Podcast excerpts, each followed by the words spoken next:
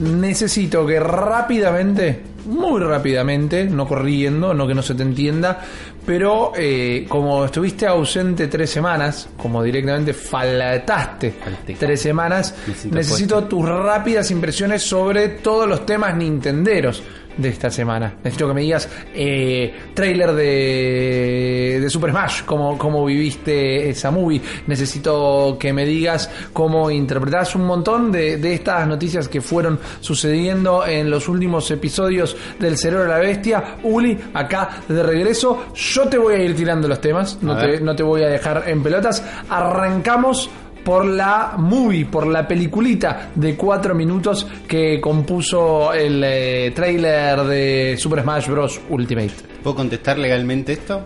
Sí, claro.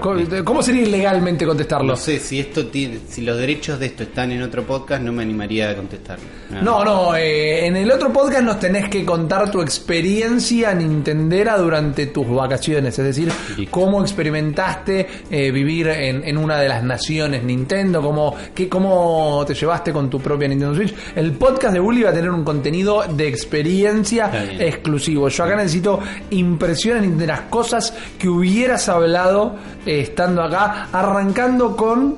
El trailer, trailer de, de, el trailer la peliculita, el trailer cinemático, No, cinematic porque trailer. De entre nosotros no vi la directa entera. Ok. Si estuvo buenísima, después me cuentan, pero sí vi el trailer cinemático.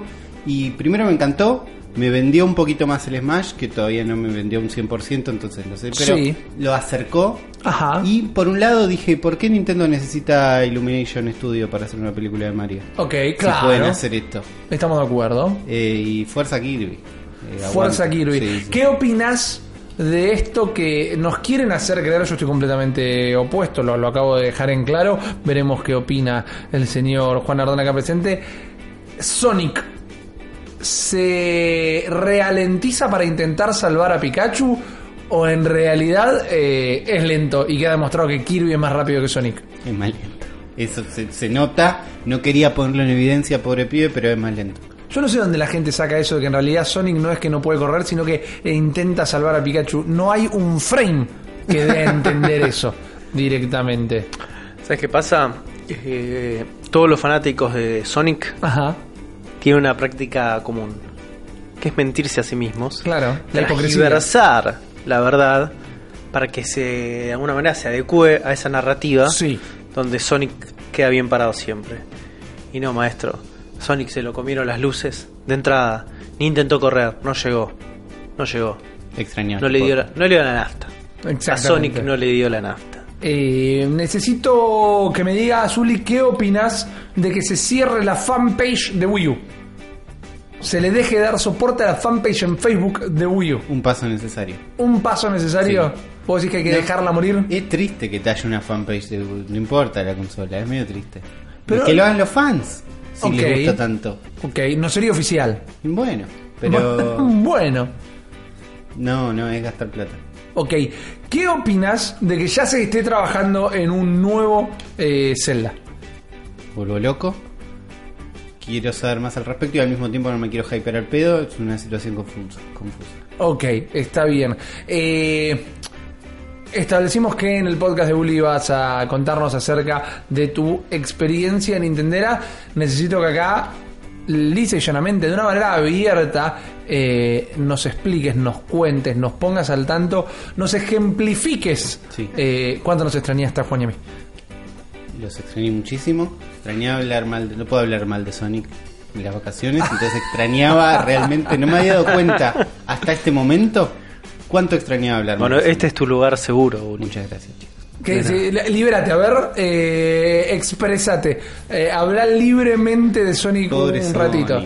Te- estoy con culpa todavía. Pues es buen pibe, pero no es tan rápido. Nos estamos dando cuenta de que no es tan rápido. Me parece que tiene que estar muy agradecido de estar en Smash para seguir en un juego vigente. Ok. eh, brutal. Brutal, diría yo. Un free to play de carreras no es un. No, no. Ok. Está, está, son golpes debajo del cinturón. No, no, debajo del cinturón. salió la cadena, me encanta. Es Uli Unleashed. Eh, si tuvieras Como que- el Sonic Unleashed. Claro. Si tuvieras que Pero bueno, desmitificarlo. Entretenido, al menos. Eh, des- desmitificable. ¿Cuál es el top 3 de personajes de videojuegos desmitificables por Uli? Top 3 de personajes de juegos desmitificables. Claro, acabas de desmitificar a Es muy Sonic. fácil, Es una muy mentira. fácil, Uli. Yo te los puedo tirar así, mira. El, el científico del Half-Life. No sé el nombre, pero. Gordon Freeman. Yo te Gordon iba a decir Freeman. Gordon Ramsay. Más Pero o Gordon menos. Freeman. Ok. Ese. ok, me gusta. ¿Por qué lo desmitificas? Porque. eh, No sé el nombre. No, no me gusta. No, no, no. ya traté. Ya, Traté ya hablamos del tema. Half-Life con Ok, Uli. bien. hablar No de lo entiende. Y, No lo entiendo, no me eh, gusta el tercero. El tercero es Ezio. Porque está todo bien con Altair. Ajá. Ezio también, boludo. Ok, bien. Ezio joven, Ezio viejo, todos los Ezios. Te lo banco un juego. Ok. Hicieron como seis. Hicieron tres. ¿No, no hay un spin-off? No, no, son tres los de, los de Ezio. se- se La saga de Ezio son tres. entonces. Eh, es goma. Es muy goma. Es goma, Ezio. Eso Por es ahí, en el, pasa. por ahí en el tercero crece como personaje y es una persona hermosa y no me estoy dando el lugar a conocerlo. Me aburrí en el primero. Ok, fantástico. eh, es válido. Eh, Juan, vos dijiste que era fácil de Es muy fácil. personaje de videojuegos. Es muy fácil. A ver, es vos- así, tirar es, Spyro. arrancás con, con Sonic, después sí con Spyro y con Crash. No. Listo. Pero son to- buenos pibes, son la- laburantes. No, no, no, no vale el buen pibe, ¿viste? Hay un montón de buenos pibes. Hay un montón de buenos pibes.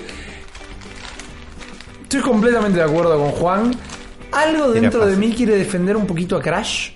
No Uy, sé bien qué. Entiendo que. Tuvo malas manos. El Racing es está bueno. última gran mascota. El Racing está Crash bueno. Team Racing está bueno, exactamente. Lo que hizo Naughty Dog también. Naughty Dog como estudio no sé si existiría sin Crash. Eh, ok, bien, dale, te banco. ¿Y qué pasa con lo.? Me, me encanta cómo estamos aniquilando a, a Sony y a Sega sin ningún tipo de tapujo, sin ningún tipo de permiso. ¿Qué pasa con los innombrables? Con los. Con los que piensan que tienen algún tipo de primera plana y no es así. Yo, personalmente, detesto, siento rechazo por Ratchet and Clank.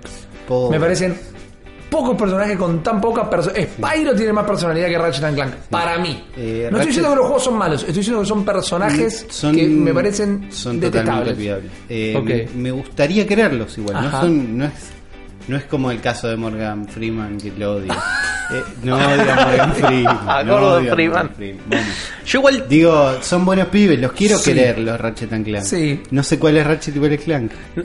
no. ¿sabes, qué es peor? ¿Sabes Clank qué es el peor? robot. Clank. Claro. Sí, pero ¿sabes qué, ¿sabes qué es aún peor? ¿Qué? Es que tenemos encima un Ratchet and Clank del subdesarrollo encima, que Jack and Daxter. Ahí está. Son peores ellos todavía. Pobres Mal. pibes. Son Es- peores. Esos los quise querer Ah. también. Hice un esfuerzo. No, tampoco. ¿Sabes que yo creo que Son hay- todos igual, son viudas de Banjo Kazooie, todos Sí. esos.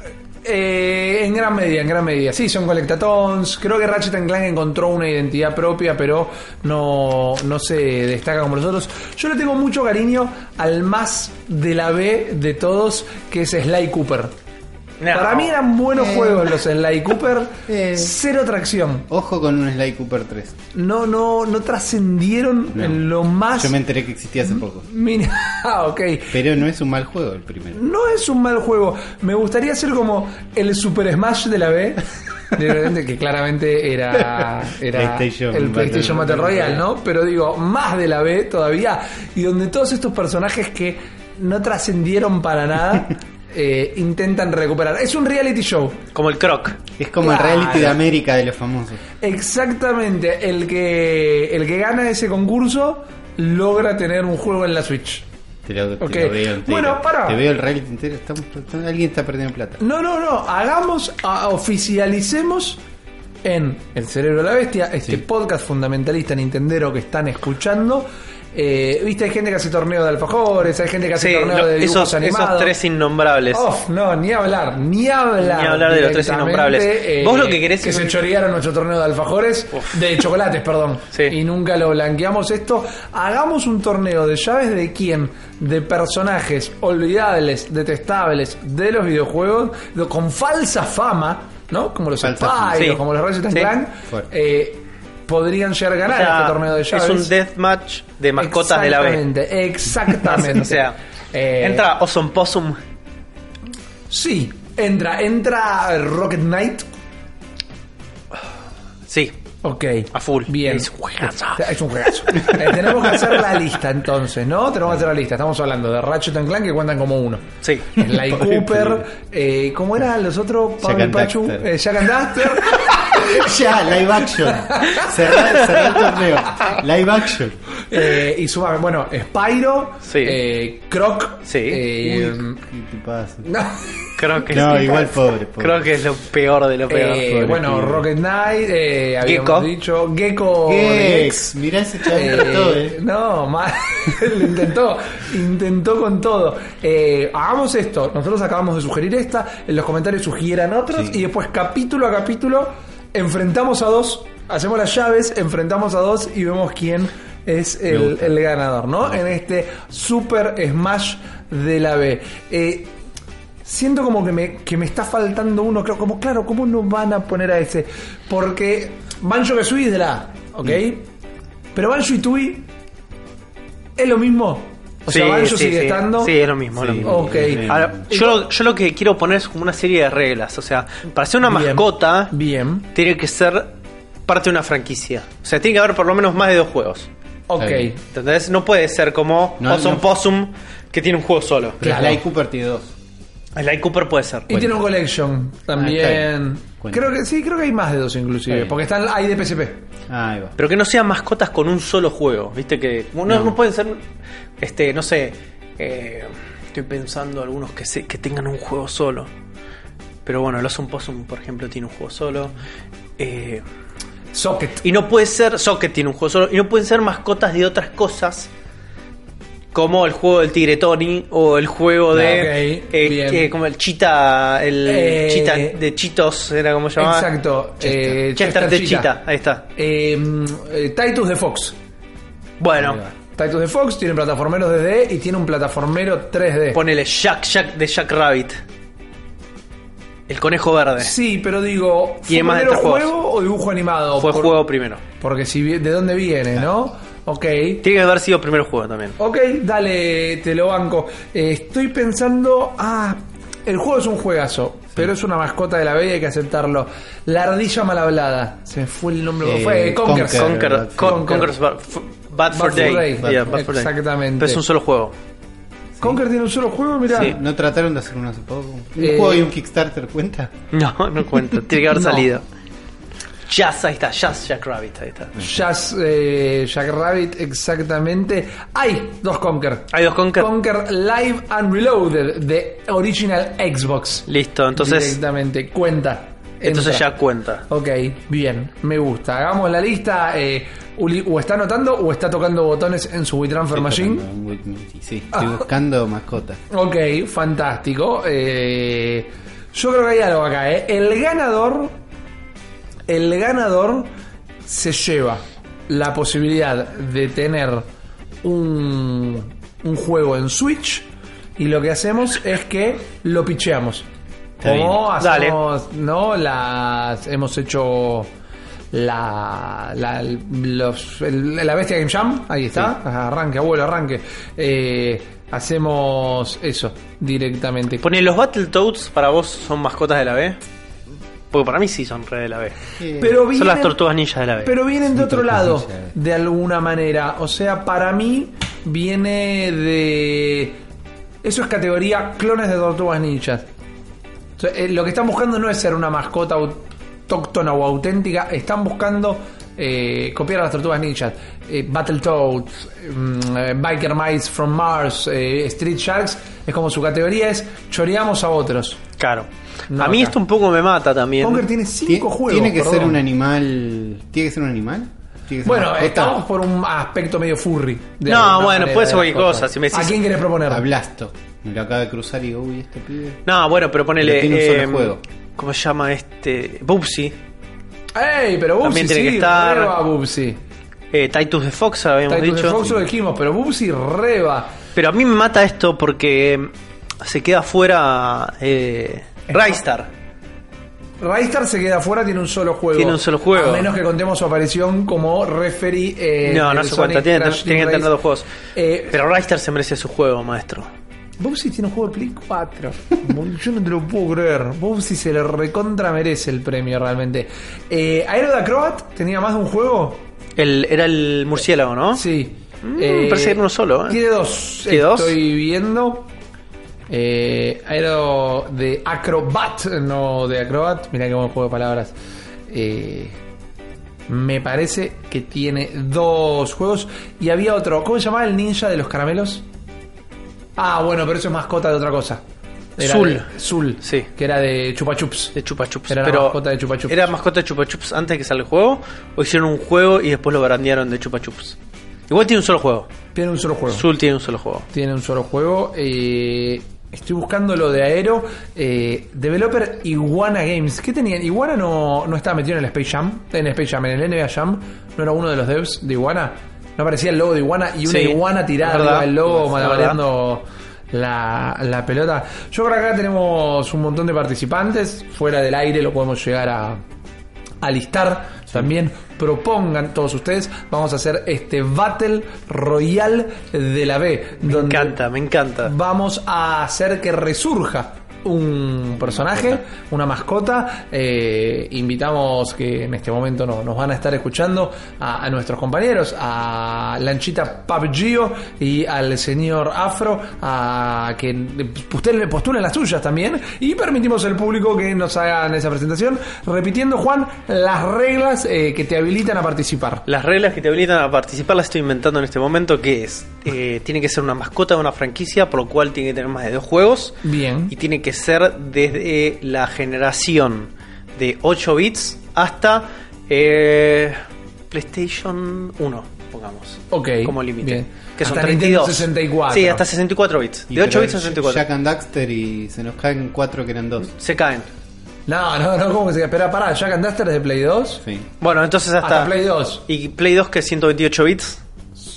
Sí. Ah, Dejamos de contar bits. en Bueno, está bien, dale, dale, hacemos desde la A NES, GameCube, a la Play NES 2. a GameCube Play 2, Ok, ¿vale? bien, Hagamos así. Bien, bárbaro, bárbaro, para poder meter un montón de chorros. Dale. Valen de todas las compañías. Valen Nosotros de todas las compañías. la- lamentablemente, cuando hablamos de Nintendo, todas pegan, ¿no? Pero bueno, no es culpa nuestra esto directamente. No, no, no importa si quieren postular a alguien de Nintendo. El, el- el primero que postula a Kirby es baneado de todos nuestros contenidos. Queda más que claro. Hay un solo Dios que nos une y es Kirby. Y hay un podcast que nos une, que es el cerebro de la bestia. Este podcast fundamentalista Nintendero que comienza una vez más como ese tema de Alejandro Lerner. Sí. Sí, bien, Sí. está entre Alejandro Lerner y el otro de Hoy Puedo Morir de Amor, que es Manuel, Wills. que no se llama ni Alejandro ni Lerner No. tampoco. Está conmigo el señor Juan Nardone. Juan, buenas noches. ¿Cómo andás, Rippy? Bien, ¿Todo bien? ¿vos? Bien, bien, todo bien. Acá expectante, muy contento de la vuelta de Ulises, que está acá con nosotros. Y en este momento le estoy hablando una media. Eh, Le estás hablando una media. ¿La media te está hablando de vuelta o sea, te está contestando? Sí, sí, sí, sí. Me habla y me dice, tenés que matar a todos, Juan. No. Pero trato de no hacerle caso. Está muy bien. Lo importante La- de esta media es que es una media nintendera. Eh, como como todas las medias tendrían que ser. Es una ¿no? media con un motivo de eh, control de Nintendo. Exactamente. Muy linda media. somos muy pobres, no tenemos antipops para todos. Bueno, pero tenemos medias con brandeadas de Nintendo. Eh, escuchame. una cosa. Y, y tienen trademark, así que son súper oficiales. Súper oficiales. Escuchame una cosa, me nos acompaña también luego de una ausencia de casi un mes, luego de que lo extrañaran, lo pidieran, lo sintieran, lo quisieran, acá está, eh, estos son los colores del campeón, el señor Ulises Rivas. Uli, bienvenido. Muchas gracias, chicos. Qué ganas tenía de estar otra vez acá. Estoy contento de estar grabando de vuelta un episodio del Cerebro de la Bestia. Ajá, Me gustaría dedicarle este programa a todos los que alguna vez hablaron con medias, bien. porque es algo que hay que hacer. Títeres hechos con media cuentan. Especialmente, pero entra cualquier otra variante. Ok. ¿no? Si hay otra variante, es especial para ello. ¿Qué haces con las medias, Uli, vos? Aparte, en un momento viste que la media tiene su vida útil. Sí. ¿Qué- ¿Cuál es el proceso? Después cuando decís, che, bueno, esta media ya pasó su No vida sé, útil. no sé, esa parte es la difícil. Sí. ¿Cuándo termina? ¿Cuándo termina la vida ¿Cuándo útil? tenés agujero en el talón? Sí. No, cuando le das vuelta y tenés agujero arriba y el talón, por ahí ahí sí. Yo creo que cuando pasa a ser como un tubo de, de, de Claro, hilos, cuando ¿no? el- cuando el talón cuando- te lo banco, pero cuando hay- entras por un agujero y sale por otro agujero es, es como... más el final. Hermoso, Sí. Pero me acuerdo, por ejemplo, yo tenía un teléfono que no tenía cámara frontal Sí. Y estaba haciendo una videollamada ¿Y qué haces si tenés una videollamada y tu cámara está del otro lado? ¿Das vuelta el celular? Y pero vos querés ver a la otra persona. Ah, claro, wow. Haces un títere con una media y hablas al mismo tiempo. Estoy seguro que eso pasó. 100% real. Estoy seguro que eso pasó. ¿Se puede decir con quién estabas hablando? Estaba hablando con mi novia Ok, muy bien. ¿Esto cuándo fue? hace un montón. ¿Y por qué no tenía, tenía? no tenía cámara frontal mi teléfono. Ah, ok. Estoy seguro, claro, eh, esto, esto es autobiográfico, 100%. No, no, pero me- es me oro puro. Es increíble. Quiero que deje de funcionar la cámara frontal de mi teléfono. Y tenelo en cuenta. ¿El muñeco se parecía a vos? ¿Lo hiciste de No, una manera que se pareciera no a vos? le hice ojos. No le hiciste a Era- tenías una media en la mano. Pero con boca y acting. O sea, ah, ah, ok, ok, lo que hiciste fue ponerte una media en la mano. No le hiciste ojos, pero hiciste un, un títere de, de- de cosas que Que yo me había Tenía imaginado. mismo boca, tenía la mano dentro del Yo, me, yo imaginé que hizo un muñeco de, de, de, de medias. Claro, un no, fue mucho más este, economizando recursos, que es directamente ponerse una media en la mano. No era la que tenía puesta igual, le agarré un cajón. Agarraste una media limpia. Sí. Ah, está muy bien. ¿Era tu media favorita o no era tu media favorita? No, era una ¿Era lisa o tenía un motivo? Era gris, lisa. Ok, bueno. Eh, por algo esto es el podcast de Uli, ¿no? O sea, solo la creatividad, el ingenio y la inventiva del señor Ulises Rivas eh, puede traernos estos momentos. Pero tenemos muchos más momentos preparados para todos ustedes, así que pónganse cómodos, eh, preparen el altaveo ahí, fíjense si estaba viniendo el jefe. Es sábado, es domingo, es viernes, no importa. Cuando sea, probablemente estés jugando el nuevo Let's Go Pikachu al Let's Go Eevee, escuchando este podcast Que arranca una vez más y que lleva por nombre El cerebro de la bestia.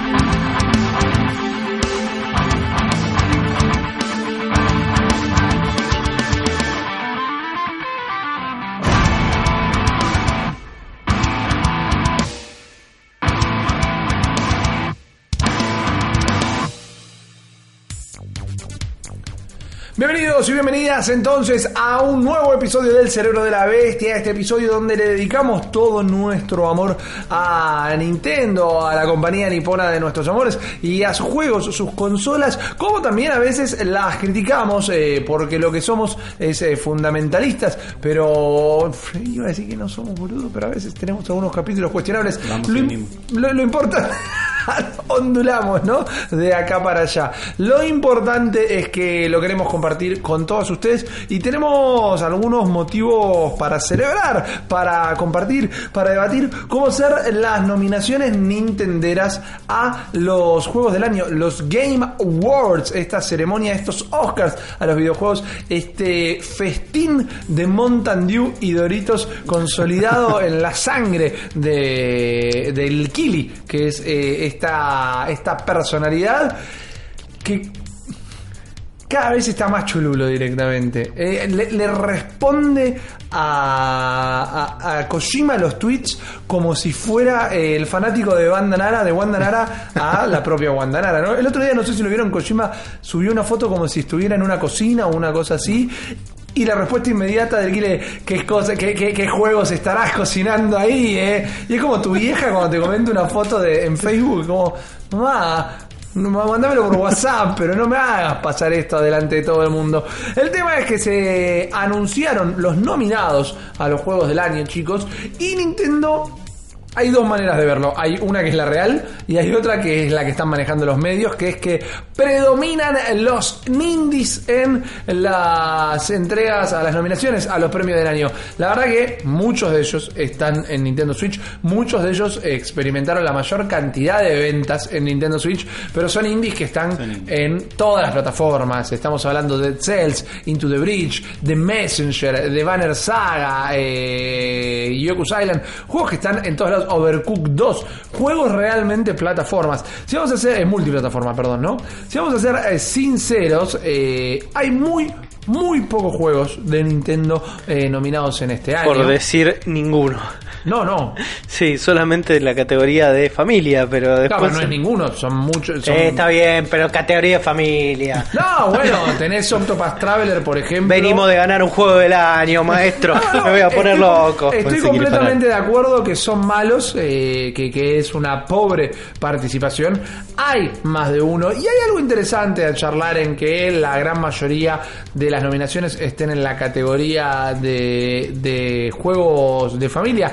La categoría que para mí lo que está para discutir es si es la categoría que no le importa a nadie o una categoría de la que habría que hablar más. Rápidamente eh, podemos decir que eh, mejor juego de familia me gusta mucho que la categoría se llame Best Family Game porque es como que ya directamente nos lleva a Nintendo. Pero está el Mario Tennis, el Nintendo Labo, eh, Super Mario Party, Overcooked 2 que es multiplataforma y Starlink Battle for Atlas que también es multiplataforma pero sabemos que en la consola que más vendió fue en la Nintendo Switch. Y después sí, hay mucas- muy pocas eh, participaciones, como decíamos, entre los mejores RPG está el Octopath Traveler, que es algo eh, discutible, de alguna manera, si es merecido o no su nominación a Juego del Año o si en realidad hubo pocos eh, RPG como para nominar. Y un poco la charla va por lo que planteaba Juan, ¿no? Venimos de salir campeones y ni clasificamos, no, que- no quedamos ni en el podio en este campeonato. Es una gran manera, no, no digo gran por buena, sino que digo gran porque fuertemente ejemplifica algo que ya hemos dejado más que en claro, que es un año en stealth de Nintendo. Es un año muy, muy tranquilo. Creo que puede llegar a haber más anuncios de Nintendo en esta entrega de los premios del año que juegos nominados en sí. Creo que podemos llegar a ver eh, algo de Bayonetta 3. Creo que podemos llegar a ver alguna sorpresa. Pero la participación es pobre. Y acá es donde entra el terreno de lo especulativo. Bastardear a los premios es una gran mecánica. Como- Y no, me, no me importa. No me importa, figura. Sí, total, Están re ¿qué buenos son estos premios. A mí me encanta. A mí, me A mí encanta. yo la paso re bien. El año este que el año pasado que hicimos la cobertura nos cagamos de risa, nos quedamos hasta cualquier hora. Estuvo muy bien, nos, nos pusimos trajecitos. Hubo grandes Estuvo lindo. también. El DLC de DLC Zelda, Zelda. Available Now, la motito esa fachera, fue un gol de mundial eso. Y Bayonetta 3 también, También. aparece acá, ¿o no? Sí, Exactamente. sí, son súper lindos estas cosas. A mí me re gustan. Por eso se especula que puede llegar a haber más anuncios. Pero es verdad que eh, la presencia nintendera eh, brilla por su ausencia. Aunque otra manera de verlo, y esto lo digo en serio, es que en años anteriores, y me voy a Wii U, y me Wii, una de las consolas más vendidas de la historia, no hubiera contado con tantos títulos multiplataforma la consola. O sea, si entendemos como juegos multiplataforma, hay un montón de juegos nominados a Juego del Año o en las distintas categorías que también estuvieron disponibles en la Switch. Eso también habla de este año, de cómo se abrió cada vez más el juego, de cómo distintas empresas eh, siguieron apostando a la Switch. Yo creo que si unimos, teniendo en cuenta lo que son estos juegos del año, eh, estos Game Awards, mejor dicho, los del 2017 y los 2018, el parámetro que podemos llegar a, tomar como patrón para el año 2019 es ya eh, una consola que, salvo títulos exclusivos, puede llegar a recibir todos los multiplataformas que vayan saliendo. Mira, yo lo único que tengo para decir sobre esto es que si the Bridge no gana un premio, me mato. Bueno, me gusta. Hay un par de juegos que yo siento Tranquilo. que tienen que ganar premios sí o sí. Ya saliendo un poco de Nintendo, ¿no? Into the Bridge tiene que ganar eh, mejor indie del año. O mejor juego de estrategia. O los dos. Mejor juego de estrategia, ¿contra quién compite? ¿Contra Banner Saga, Battletech? ¿Cuál es? Uno de robots. Tampoco sé cuál es. Otro de robots. Valkyria Chronicles 4 está bien, pero. Into the Bridge gana. Todos, son todos juegos de robots. Menos el de Banner Saga. Es que para mí. No tengo ni idea, igual, estoy inventando todo. Eh, Banner Saga no es de robots particularmente. Eh, ¿Sabes lo que me molesta a mí? Que para mí están mal utilizadas las categorías eh, mejor juego indie y juego del año. Porque un juego indie puede ser el juego del Sí, año. de hecho, de hecho Celeste está nominado a Juego del Año y es un juego indie. Para mí habría que dividir, agregar una nueva categoría. Y esto lo digo completamente en serio, ¿eh? Mejor indie del año, mejor triple A del año y mejor juego del año. Porque que el juego no tenga un- falta un juego del, un juego triple A. Falta esa categoría de Claro, este, tenemos mucha guita. Para mí no está mal. eh, Yo siempre digo que para mí no está mal que tengas plata. Me Claro. puede quedar mal que tengas plata, pero no está mal que tengas plata. Entonces, si, eh, ¿qué define un juego indie? El presupuesto en su desarrollo, el tamaño equipos. del equipo de producción, ¿no? El presupuesto que tenga para publicidad. ¿Qué define el AAA? Justamente lo mismo, pero a la inversa. Entonces, haceme la categoría mejor indie del año, mejor AAA del año y que mejor juego del año sea más peleada. Pero para mí, Into the Breach merece su lugar en juego Sí. del año directamente. Yo necesito. Sí, bueno, eh, está bien. Es el terreno de la subjetividad porque amamos Into the Breach todos acá. Pero, Todos los a ver, son el terreno de la escucha, escucha lo que es Game of the Year. Es Sí. Assassin's Creed Odyssey, God of Sí. War, Marvel Spider-Man, Sí. Monster Hunter World, Sí. Red Dead Redemption 2. Sí. Todos tanques enormes con una parva de guita Gigante. desagradable. La guita que tiene Totalmente encima de acuerdo. contra Celeste. Sí. Que también Sí. está como juego del año. Qué que no grande tiene sería chance de ganar, lamentablemente. No tiene chance. Por más que se lo pueda llegar a merecer, ¿eh? no tiene chance de ganar. Hermoso Para mí juego. esa categoría... De- de- de- de esta- para vos, Mariano Risa, Sí. periodista de videojuegos, Sí. ¿Quién debería ganar el juego del año en esta categoría? ¿Te puedo pedir parámetros? ¿Qué significa debería ganar? Para vos. No, es que mi problema es este y te lo cuento, por eso te hice la Sí. pregunta. En esta lista, Sí. mm, para mí, ninguno de estos eh, está a la altura de ser juego del año. ¿Cuál sería tu juego del año 2018? No lo encontré todavía. Todavía no lo Y no me estoron lavando las manos. Eh, realmente. Igual ya no lo cerraron, encontré. ¿eh? Los Game of the Year No, sí, cerraron. ya cerraron. Olvídate. en Entonces vos de acá en Kosovo decís, che, ninguno tuve una experiencia de juego del año como fue el Breath of the Wild en el 2017. Exacto. Y de Perfecto. esta lista. Eh, no, lo- no, el único que no jugué fue Assassin's Creed Odyssey, jugué una hora y media. Sí. No pude jugar más. El resto lo jugué todos y no puedo decir que haya encontrado una experiencia Game of the Year en estos. ¿Cuál es el mejor juego de estos que tenemos acá? El mejor juego de esa lista es súper jodido lo que me preguntas. El mejor juego de esa lista puede llegar a ser Red Dead Redemption 2. Te puedo dar la respuesta. Eh, Yo porque sé que lo inversa. jugaste. Yo de la lista que está acá fue Sí. Celeste nada más. Yo. Ok, yo te puedo dar mi respuesta inversa. Para mí Red, Red, Red Dead Redemption no eh, eh, es el ganador porque siento que Monster Hunter World no está a la altura para ser un juego del año.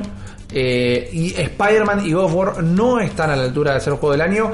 Y por más que es un buen juego, casi que ni entiendo cómo se coló Assassin's Creed eh, en esta categoría particularmente. Es un juegazo, ¿eh? Una vez más, es el único que no juegue de todos estos. Pero no entiendo qué hace en la categoría. Por- yo te pedía parámetros, ¿sabes por qué? Porque mi pregunta es, ¿qué significa juego del año? Y ahora explico mi pregunta. El mejor de todos. Claro, pero digo, estos juegos no se pueden, entre comillas, comparar. Celeste nunca va a ser mejor que God of War, pero God of War jamás va a ser mejor que Celeste, porque son dos juegos completamente distintos. God of War y Red Dead Redemption. No puedes decir este es mejor que el otro. Puedes decir este me gustó más que el otro. Pero no puedes decir que es mejor, porque son juegos completamente distintos. Entonces mi pregunta es, ¿Game of the Year es el impacto que produjo culturalmente en la industria? Yo creo que es todo. Ok. Es todo, es el impacto cultural, es eh, récords de venta, es este que valoraciones en crítica, Fantástico. es un conjunto, un montón de factores Sí. que hacen que este juego sea Bueno, en esos parámetros, Assassin's Creed y Monster Hunter World quedan afuera porque para mí no tuvieron un impacto cultural fuerte, ni tampoco en la industria. No, Eh, no acá, pero no- yo escuché un podcast de Japón, de unos pibes que están en Japón, Sí. y hablaron de Monster Hunter World ocho capítulos seguidos. Atendeme esto igual. No digo que sea mal juego. No, no, pero digo, no que tuvo tuvo un impacto. Yo creo que tuvo un impacto en alguna otra sociedad. Salió en febrero Sí. y en abril ya nadie estaba hablando de Monster Hunter. Sí, en Occidente. Claro, yo, Bueno, pero estos yo- premios son de Occidente. sí, pero yo lo escuché nombrar como uno de los juegos que mejor se encargó de hacer eventos para volver a traer a la creo que gente. es un poco global. Ok, bueno, pero fíjate, me tu respuesta puede llegar a ser porque no están a la altura del coso. Hay un montón de juegos que salen en Oriente y acá no. y que no están nominados. Entonces, ¿qué es? ¿No están a la altura o son unos premios occidentales? No, no están a la- no llegan a la altura, no llegan a los charts. Si Pero llega no llegan a Monster, los charts si llega no Monster llegan al Hunter, si llega Monster Hunter World y me estás diciendo, che, en Occidente Monster Pero Hunter Monster Hunter no World fue un juego pensado exclusivamente para el mercado occidental. Y un poco sí. Sí, ¿y qué pasó? Hablaron ocho episodios seguidos en un podcast de pies japoneses. pero- Sí, Entonces, sí, a pesar de estar éxito. occidentalizado, Es sigue el mejor Monster Hunter en este momento. Un podcast que no dudo de la capacidad ni la calidad de ese podcast. Un podcast habló ocho capítulos no significa que haya tenido un impacto en la industria y en la cultura. Yo creo que yo creo que sí, me parece que lo estás menospreciando un poco, pero bueno, No, para nada. Es, es tu- pero es tu es tu postura, digo, no no no digo que esté necesariamente mal. Yo digo, si está acá es porque debe estar recontraevaluado eso. No es menor. Yo no. Eh, Digo, yo hasta donde sé, ¿no? Porque no lo jugué ni un poco. Es de los juegos que tuvo los mejores eventos online de traer, volver a traer gente, de renovar público. Con Sí. un evento con Mega Man, un evento de Street Fighter, un, Un evento de Cry. Devil May Cry, que parece que estuvieron buenos. fue un juego que tuvo unos problemas y los arregló súper bien y súper rápido. Logró introducirse en la cultura occidental como no podía hacer con sus títulos anteriores porque eran Claro. como súper trabados, súper cerrados. Cambiando la fórmula no le desagradó a los A fanáticos los más cargos. sí. Todo eso es fantástico. Yo lo que digo es que si hablamos de impacto cultural, la gente no para de hablar de Spider-Man, de Spider-Man, Sí. perdón, no para de hablar de Red Dead Redemption, no para de hablar de God of War, no para de hablar de Celeste, de Monster Hunter y Assassin's Creed ya no está hablando nadie. Y Assassin's Creed salió hace dos meses, o tres, habría que agarrar un calendario. Digo, ese impacto me falta. No le quito ni menosprecio al juego de ninguna manera. Solo digo que si el juego del año habla de un impacto, no siento que Monster Hunter haya alcanzado ese impacto a la altura de los otros con los que está nominado, Claro. tal vez. Sí. Digo, de Into the Bridge sigue hablando todo el mundo. De Dead Cells está hablando todo el mundo. Dead Cells para mí tendría que estar nominado a Juego del Año. Podría. Por eso digo, haceme la categoría AAA, la categoría Indies y después hacemos la categoría Juego del Año. Tenés mejor juego independiente. Claro, pero ¿por qué el juego independiente no puede ser Juego del Año? Sí, hay, Sí, lo- hay está, uno solo. Claro, tenés un solo representante. Pero digo, tenés, eh, como ya los habíamos mencionado antes, en los independientes son Celeste, Dead Cells, Into the Bridge, Return of the Obra Dinn, que muchos están diciendo que ese es el juego del año, y The Messenger, que me encantó, pero me parece que en esa lista es el que pierde. O sea, contra Celeste, contra Dead Cells, contra Into the Bridge, The Messenger pierde para mí, lamentablemente. El, el tema es que, a ver, en, en el laburo nosotros somos jurado oficial, o sea, Oficial podemos de nominar, exactamente, somos chachis, y eh, nominan medios de todo el mundo. Yo lo que digo es que, como Juan dice, dentro del terreno de la subjetividad, no hay muchos parámetros de qué significa que sea el juego del año. Para mí, cantidad de ventas, por más que claramente lo ejemplifica, no sé si va de la mano a que sea el juego del año. Porque God of War vendió muy poco, por ejemplo. Sí, hay un montón de juegos. Si ves la lista eh, de los juegos que más vendieron el año contra los mejor puntuados, los que mejores vendieron siempre son. Eh, son más para abajo. Entonces digo, eh, son entretenidísimos me, me muero de ganas de verlos y que gane el mejor. O sea, no. ¿Cuándo es esto? El 6 de diciembre. Eh, no me molesta ni que gane uno ni que gane el otro. Sí me puede llegar a molestar de que no, no me molesta tampoco. No sé cuál es mi juego del año. De esta lista, repitiendo la pregunta. Vos, Juan, ¿cuál es? Dos preguntas. ¿Cuál es tu juego del año de estos? ¿Y cuál, por conocimiento, consideras que es el que va a ganar? No, es que jugué Celeste solamente, de toda esta lista. Bueno, pero no- Ponele, tenés eh, Marvel Spider-Man, Red Dead Redemption y God of War son exclusivos de PlayStation 4, que no tengo. Correcto. Eh, Monster Hunter World salió para Steam hace relativamente poco, no lo jugué. Assassin's Creed Odyssey, el Assassin's Creed es una saga que mucho no me gusta, este me llama la atención, pero no lo jugué tampoco. Bueno, pero estás informado. Sí, lees eh, escuchas podcast, lees gente. Tú eh, sí tenés una impresión. Sí, bueno, que fue pero qué sé yo. Es medio raro porque me estás preguntando de algo que no, no, no experimenté. Entonces es como, ¿qué te tengo que decir? Y mira, el único juego que juego acá es Celeste, entonces No, mi pero juego del año debería ser Celeste. jugaste, te estoy preguntando basado en el conocimiento, en el conocimiento que sí tenés, cuál es el que te da la impresión. Y no sé, Red Dead Redemption, por lo que dicen las críticas, pero la verdad que no, no podría darte no te podría darte más, más que una impresión generalizada de lo que dicen los demás, no mi propia opi- opinión. Eh, es un termómetro social más que otra cosa. Es un poco raro, pero bueno, esa es la verdad. Es un termómetro social. La gente habla mucho de Red Dead Redemption, habla mucho de War, pero no con el mismo este ruido con el que hablan de Red Dead Redemption en todos lados. Ok. Eh, y se, está hablando mucho y que se hace mucho video y que se habla de las posibilidades y del sandbox y todo lo que vos quieras. Me parece que eh, a nivel tecnológico se ve muy superior a todo lo demás también, incluso que Spider-Man. Eh, pero bueno, no sé, a nivel experien- experiencial no, no sé qué decir. Ok. Uli, si vos tuvieras que elegir. En esa lista falta Fortnite. sí, sí, sí. Para mí Fortnite también tendría que ser un justo merecedor Y el del año premio. pasado estaba, Estaba PUBG, y claro. era Early Access. Y exactamente. Sí, no, tenés sé, no sé cuándo y empezó Fortnite como para calificar o no. Está en Best Ongoing Game y va a ganar definitivamente. En esta lista, de lejos yo te podría decir que God of War probablemente sea el juego del año porque mi hermano estaba muy contento. Solo jugué Celeste y me encantó. Para mí gana Fortnite. Ok, eh, eso es una, eso es un punto muy importante también. No entiendo por qué no está nominado. Cuando estuvo nominado por Está también por como eso. multiplayer, que lo va a ganar. Está mejor Si no lo gana- multiplayer. o sea, todo bien con el Destiny 2 y todo bien con el Sea of Thieves, pero. En mi, No, en- Sea of Thieves está completamente colado en esa Pero- lista. Y a mí me pero gustó. se, eh. se los coge de grapa. No, no, no. Zarpado, zarpado. eh, es mi juego del año. De eso Fortnite. Estoy seguro, sí, Y sí, man, 100%. con todas las horas que dedicaste, si me, decís que, 405. si me decís que tu juego del año es de Cells, me estás mintiendo. 405. 405 horas. Sos, eh, sos un poquito una vergüenza. Te, te- banco, te quiero. Te. Tendría que, tendría que haber una vergüenza. asociación así como de Fortniteeros anónimos. Hola, soy Si Ulises te ayuden a Rivas. salir, Tengo un problema. Tengo 405 horas. Y dice, no, no, bueno, tranquilo, eso es poco, te dicen. y. eh, ¿Qué, es lo peor que hiciste para jugar Fortnite? Te. ¿Qué es lo peor que hice para jugar? Le Fortnite? pegué a un vagabundo. Con- no, 4G. Déjame, déjame sacarte. déjame sacarte. Déjame sacarte de ese pozo, Uli, por favor. Salvalo, salvalo, Rippy. Porque, como decía antes, algo que espero de, de los Game Awards es justamente los anuncios. Para mí Sí. ahí van a haber anuncios, para mí ahí puede llegar a haber una sorpresa. El año pasado se presentó Bayonetta 3 ahí y eh, se anda diciendo, las bolas que se corren, los rumores, es que Platinum está trabajando en no uno, no dos, sino tres juegos Wow. para Nintendo Switch.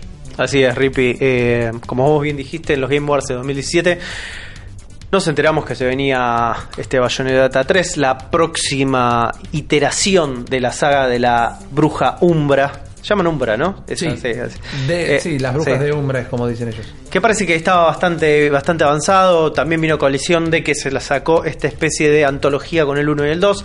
Que si no lo hicieron, no lo jugaron, vayan a hacerlo. Son hermosos juegos en este momento. Y obviamente empezaron a circular los rumores que estando ahí las puertas de los Game Awards 2018. s- Parece que se vienen tres juegos más que están desarrollando. Obviamente esto viene de nuestro amigo Licky Pandi. No confundir con Licky Panda. O confúndanlo, pero jódanse. Jódanse, no cometan ese error, lo he cometido muchas veces. No pongan Licky Panda en Twitter, por favor. Es Licky Pandi. No son pandas, son pandis. Son cosas totalmente distintas. Este. El muchacho este, o la agrupación, porque parece que son varios, de Licky Pandi, dijeron en su cuenta de Twitter que varias fuentes aseguran que los tres juegos que se están desarrollando está Hideki Kamiya involucrado de alguna manera. Dice el tweet, Platinum Game está trabajando en dos juegos más de Switch, Ajá. además de Bayonetta 3. O sea, que de esos tres, uno es Bayonetta 3, los otros dos desconocidos por ahora. Y todos los créditos está Camilla. Importante, ¿no? Bien. Como Camilla es una persona que parece que no para de laburar. Y parece que uno de sus títulos no es nada más ni nada menos que un port de The Wonderful 101. Ese juego de Wii U Sí, que re merece un port en la Switch. sí. Totalmente. ¿Lo jugaste, Uli? ¿Vos No, lo tengo ¿Lo ahí, Deberías jugarlo. está bueno. Deberías jugarlo, sí, sí, sí. Así Voy que tenemos un título de los que están ahí dando vueltas que podría ser algo totalmente nuevo, una IP nueva, algo que puede estar laburando Platinum. No tienen bien en claro todavía qué es. Eh, como sabemos, desde mayo más o menos, el productor Atsushi Inaba, que es un director ejecutivo y productor ahí en Platinum, también mencionó que están interesados en desarrollar también distintos tipos de juegos para la Switch y que tienen algo en la cartera ahí dando vuelta. Obviamente todos estos uh, muchachos vienen de Licky Pandy. Ajá. Si buscas Panda, tenés otra cosa distinta. Agárrenlo con pinzas. Nos enteraremos más en esta Game Award que yo espero ver eh, como avance de Bayonetta 3. Ver el port de Wonderful 101. ¿Y qué otra cosa se imaginan ustedes de Platinum? ¿Se imaginan un port de algún otro juego nuevo? ¿De un juego así como anterior, de otras generaciones? No. ¿O se imaginan una franquicia nueva? Es que hay una promesa eh, explícita, ahí a lo que dijeron abiertamente, es que van, están trabajando en un juego de acción que va a revolucionar lo que son los juegos de acción. Eso fue como algo que se dijo específicamente, es una frase que eh, la, la plantearon, la alargaron. ¿Cómo revoluciona? A ver, hablemos de juegos de acción que revolucionaron el género. Los primeros de Platinum. Sí, sí, Digo, son, son hoy, ellos. hoy ¿no? un juego de Platinum es un juego de Platinum y ya como que sabes qué esperar, pero en un No, momento empezaron. Que revolucionaron, no sé, pero un Resident Evil 4, viste que tenía Sí, gente bien, involucrada, sí, claro. puede llegar a ser.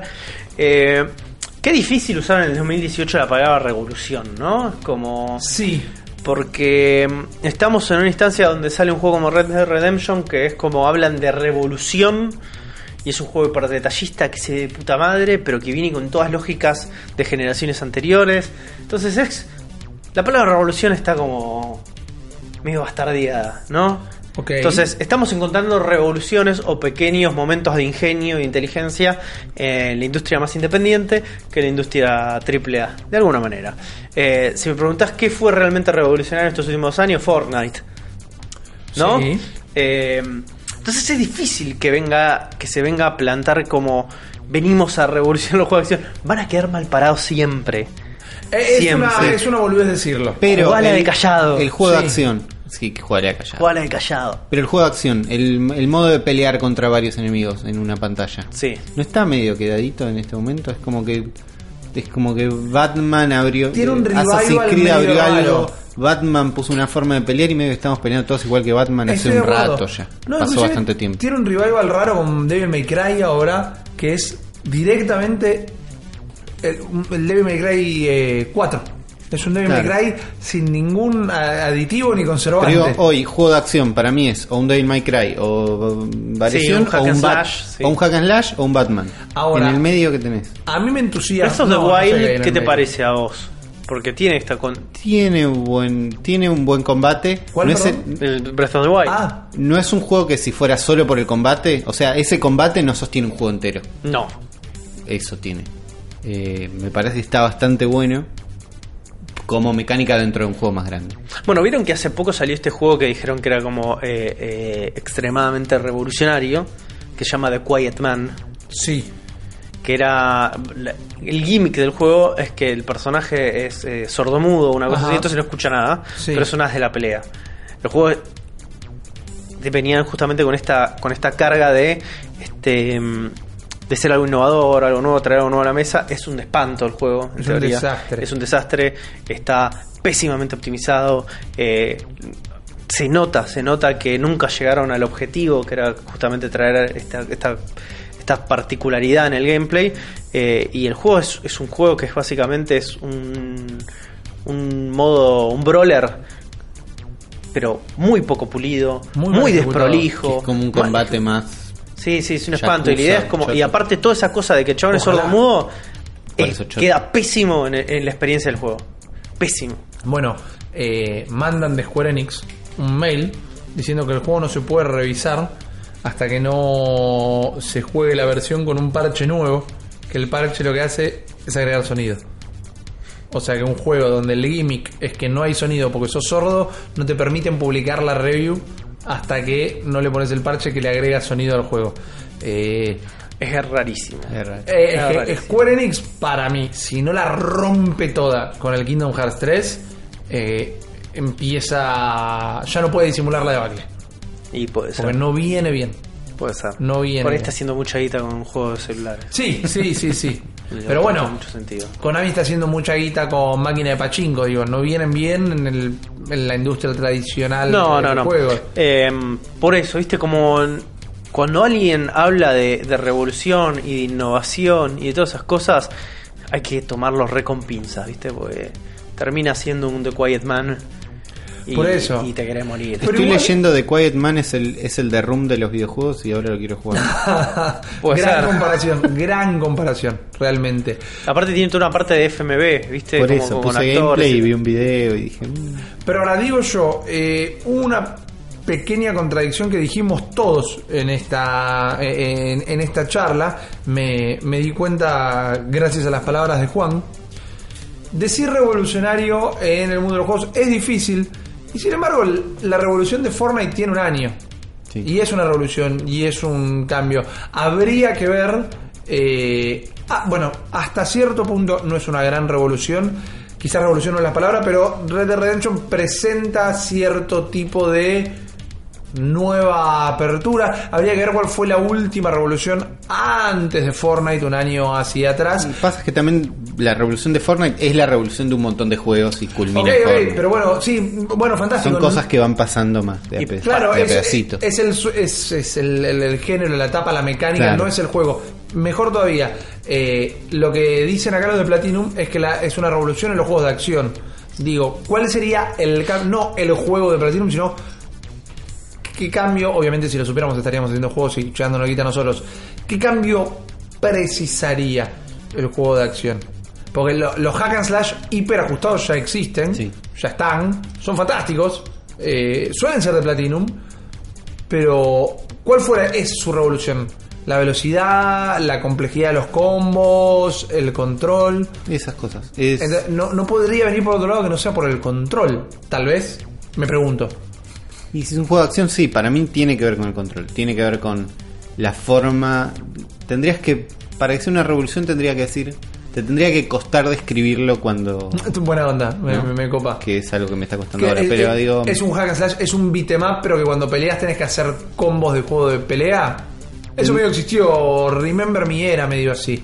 Sí. Y fue olvidable. Sí. A mí me gustó la a mí, a mí me, gust- me re gustó Remember, el- pero es no un tuvo 7. impacto. Claro. Eh, sí, tendrías que no poder explicarlo y decir, no, y es como. La pelea es como Batman, pero más loca. Claro, no la podés comparar con otro juego. Claro. Eh, siento que hay lugar ahí. No sé cómo tendría que ser. Yo estoy completamente de acuerdo que es muchísimo. Es, es irte de boca al pedo decir que lo vamos a revolucionar.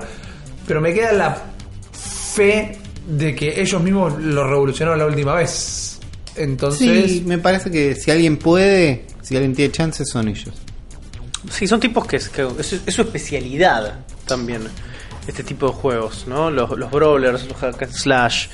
Eh, Pifiaron un montón. pifiaron un montón. Más, más que nada, pifi- pifiaron las franquicias.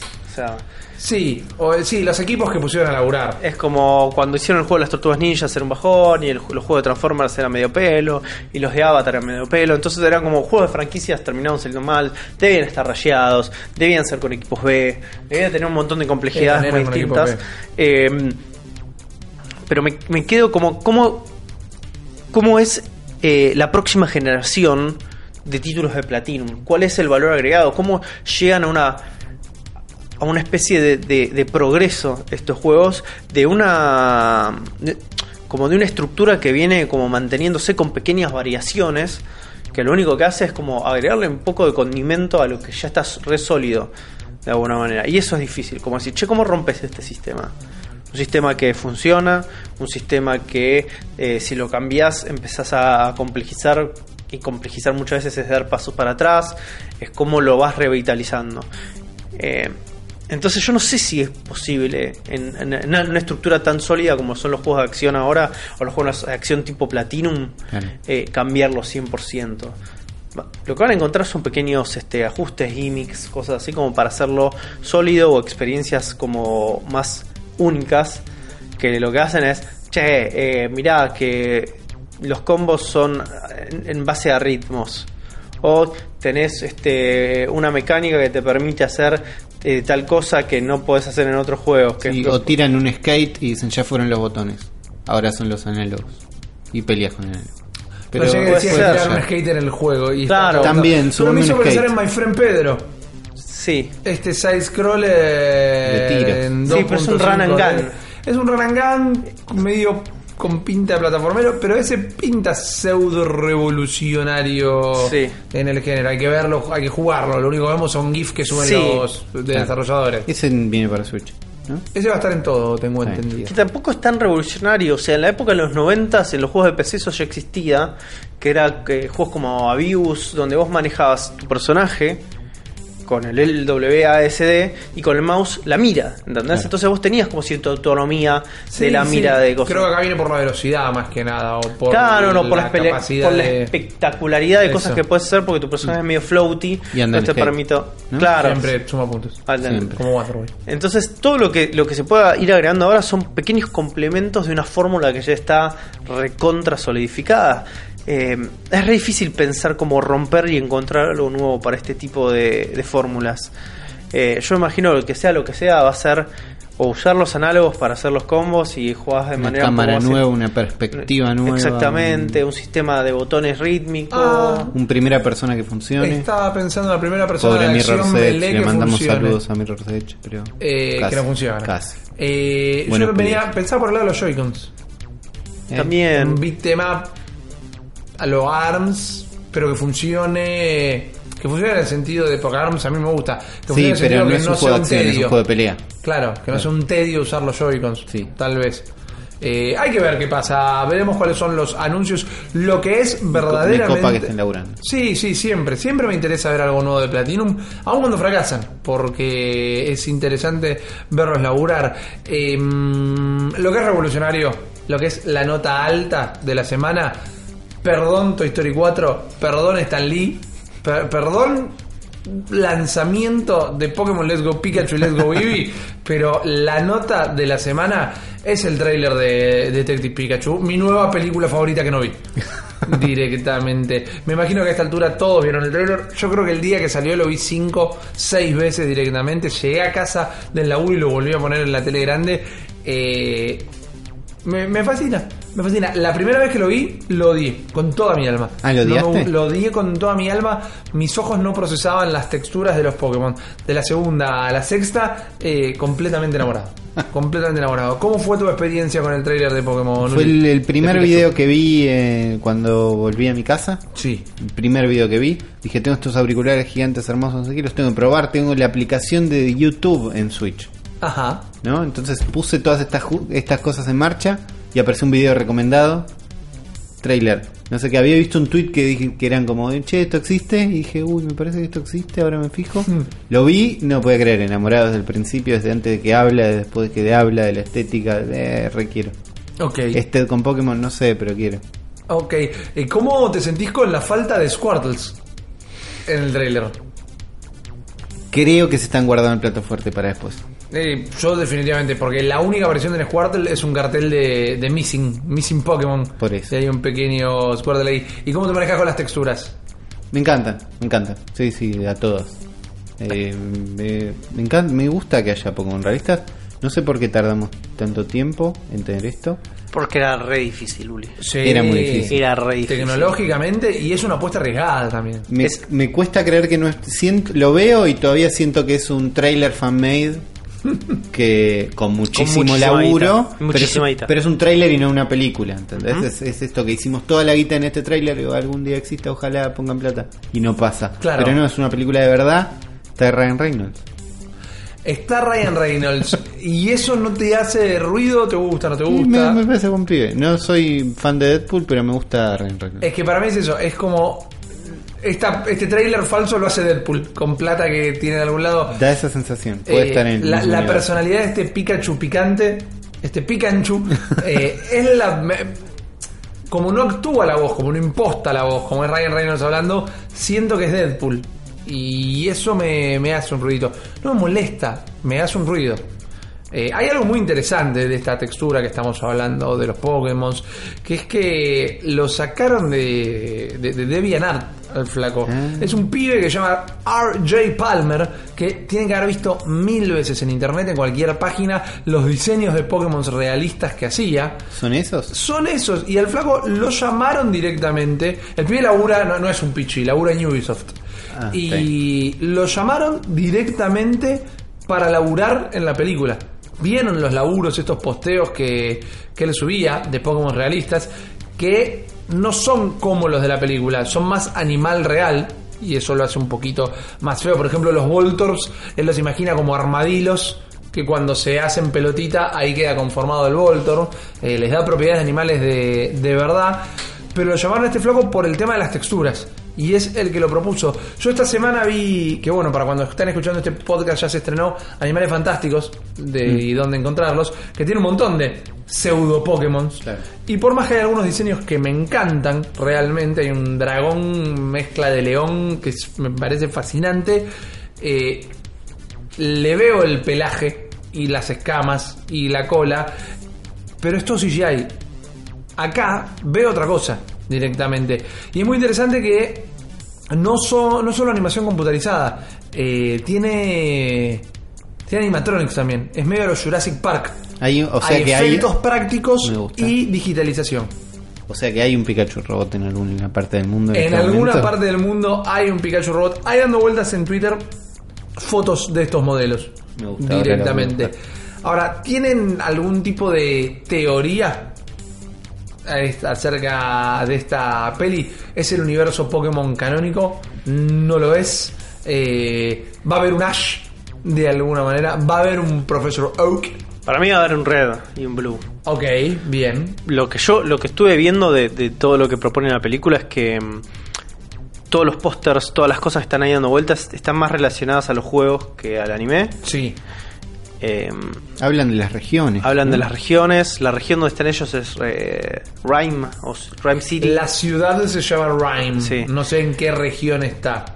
Entendemos un estado Yo no jugué Detective Pikachu. ¿Saben si esto está basado en el juego 100%? O sea, es el mismo caso, es la misma circunstancia de cosas que van sucediendo en el juego. Hasta donde tengo entendido, la semejanza se detiene en un Pikachu que habla y que quiere ser detective. Salió este año, yo ya no tenía mi 3DS, no lo pude probar. Yo no lo jugué todavía. Tiene buenas calificaciones, está bien visto, pero. No, pero no, no, no, tuve el gusto. Eh, pero entendiéndolo de esa manera, eh, a ver, Uli, vos preguntabas, ¿por qué, no lo, ¿por qué no salió antes esto? Sí, Y como dijimos, es muy peligroso. Todos los antecedentes de películas de videojuegos son muy malos. sí, es difícil. Eh, es muy difícil. Y yo creo que la mejor manera de ejecutarlo era esta. Era con algo como tan de alguna manera este encapsulado en una, en una narrativa muy interna que de alguna manera va a generar como una especie de creación de mundo cinematográfico de eh, con la efectividad de contar esta historia en particular y no de, que, de no de contar un mundo No es Pokémon Live Action. no es Pokémon Live Action. Es una película que al suceder en un, mundo- un universo de Pokémon va a tratar la creación de este mundo de manera mucho más sutil. Está bien. Y yo creo que eso le va a servir mucho de acá en adelante a las próximas películas que se vengan. ¿No? Porque mm, pasa en absolutamente todas las cosas que están basadas en una franquicia, que es esa, esa nece- necesidad de educar de más, de contar de más, Mm. y es ahí donde se pierde el foco de las cosas. Miren Ready Player One, ¿no? Una película que habla sobre videojuegos, Sí. que es pésima, realmente pésima, eh, y que se pierde en lo autorreferencial. Acá lo que, lo que yo veo que están haciendo es, che, esto se va a concentrar en una dinámica, en una buddy cop movie, Claro. una dinámica muy particular para resolver un conflicto que sucede en el mundo de Pokémon. Y en ningún momento, este, como dicen, che, mirá ese. No, Claro. están, es parte del mundo. ¿Entendés? Es parte de lo que sucede en el que se mueven las acciones. Yo no los, no, no- no los sentí como una especie de este como un festín de referencias, Claro. sino los sentí como parte de un mundo coherente Sí, Claro. sumamente orgánico. reorgánico. Entonces, pasa en Ready Player One donde vos ves y agarrás, che, mirá el Gundam. ¡Ah! Gundam, ¿te acordás? Claro. Son dibujitos japoneses. No, este es el mundo de Pokémon, man. La gente vive de esta manera, tiene estos problemas y pasan estas cosas, que es este realismo mágico en el que se vive en el mundo Sí. de Pokémon, que se vuelve aún más mágico cuando un pibe puede hablar con un Pikachu. Que la gran cagada de esto es que la voz de Pikachu no sea Benedict Cumberbatch, ¿entendés? Porque sería full circle, boludo. Porque tiene la gorrita de Sherlock Holmes. Ok. Full Debería haber sido Benedict Cumberbatch. Ah, se- sería rara eh, el timbre, me resulta raro, entiendo la, Ah, la full, personalidad. boludo, re todo. va, es, re que va. es como que la voz de Benedict Cumberbatch lo haría como quizá demasiado adulto de alguna manera, que entiendo que tiene que re- preservar un elemento cute por ser Pikachu. Sí, pero a ver. Pero Ryan Reynolds tiene. Ryan Reynolds no es cute, Ryan Reynolds es como todo grandote, No, musculoso. pero y- es el hombre. Pero, pero te conquista con su humor y con su lado adolescentoide. Pero para mí- Benedict Cumberbatch es un tipo que labura en la FIP. Benedict- No, Ben- no, yo- Benedict Cumberbatch estaba haciendo de Grinch en ese momento y no lo pudieron llamar. Dejate Ryan Reynolds es la opción B. Cumberbatch. De- Eh, Benedict Cumberbatch es el Grinch. No, pero tenés. cancela de Grinch ese Pikachu, boludo. Ya se estrena. Tiene cambia de gente, este Cumberbatch, por favor. Encima lo están medio como matando. Es como Ah, eh, el igual Grinch obligatoriamente lo están comparando con el Grinch de Jim Carrey. Jim Carrey y lo están matando. Encima la historia de. Esto es para nuestro podcast, El cerebro de Jim Carrey.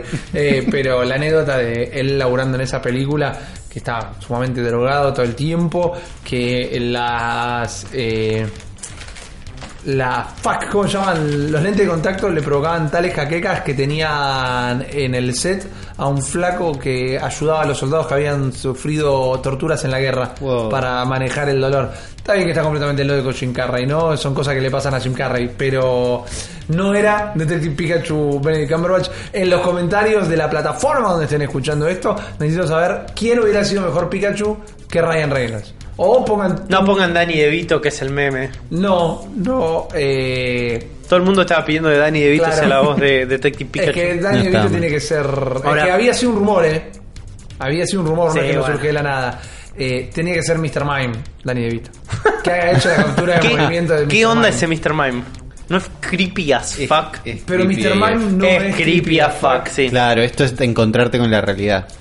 Claro, definitivamente. Y ese Pikachu es re cute as fuck, boludo. Bueno, no puede ser tan lindo, boludo. ¿Vieron cuál es el Pikachu Gate?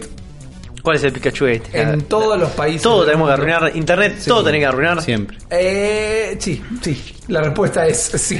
Acá en este caso no sé si es internet. Internet es quien tiene la culpa de transformarlo en un gate, ¿no? Pero eh, en todos los países del mundo cuenta con doblaje la película, pero la voz de Pikachu es la voz de la actriz que hizo el dibujito siempre, que hace el pica pica o como quieran decirlo, no estaba intentando imitarlo a la perfección, pero en Alemania eh, doblaron a Pikachu también.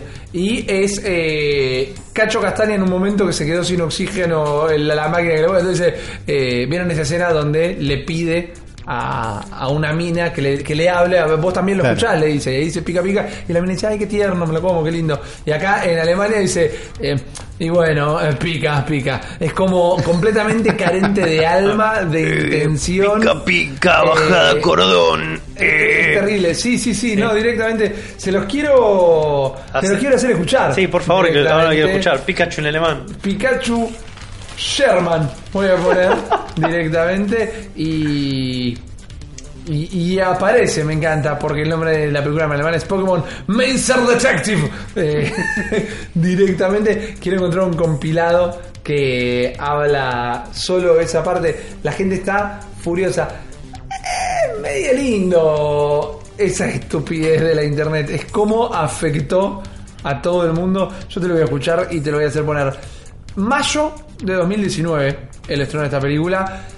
Nunca pensé que iba a tener tantas ganas de verla. Pensé que iba a ser una película que directamente iba a ignorar. por Ah, está completo. buenísimo, está buenísimo. Lo que se vio está buenísimo. Ahora, me preocupa mucho los estragos que puede generar esta película en la comunidad furry. Sí. No, no. bueno, Jigglypuff, eh, Furry. Jigglypuff furry. Bueno, ahí tenés. eh, Eh, lo, ve- lo veo y lo acepto, pero mm, raro. no Hablando de si aparece Ash, hablando de si aparece Red, Blue, eh, todo el mundo señala a ese Jigglypuff como una conexión con el universo canónico porque tiene el marcador de la tapa verde en la mano. Sí. Y habría que Ah. discutir, ¿todos los Jigglypuffs se enojan cuando te dormís y les cantás? ¿O Sí. era un eh, character trait de ese Jigglypuff en particular? Para mí era un solo Jigglypuff. Claro, exactamente. Eh, tengo el Pikachu en alemán para Mandalo. todos ustedes. Mandalo. Espero que estén preparados. Les planteo la escena.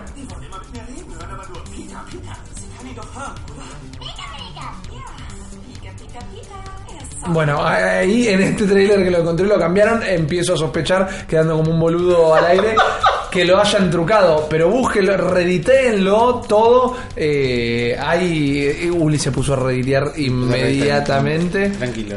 Igual te queremos un montón. Yo te creo, gracias. Y te creemos y queremos. No, no, no. Son estas cosas que, que me pasan constantemente a mí.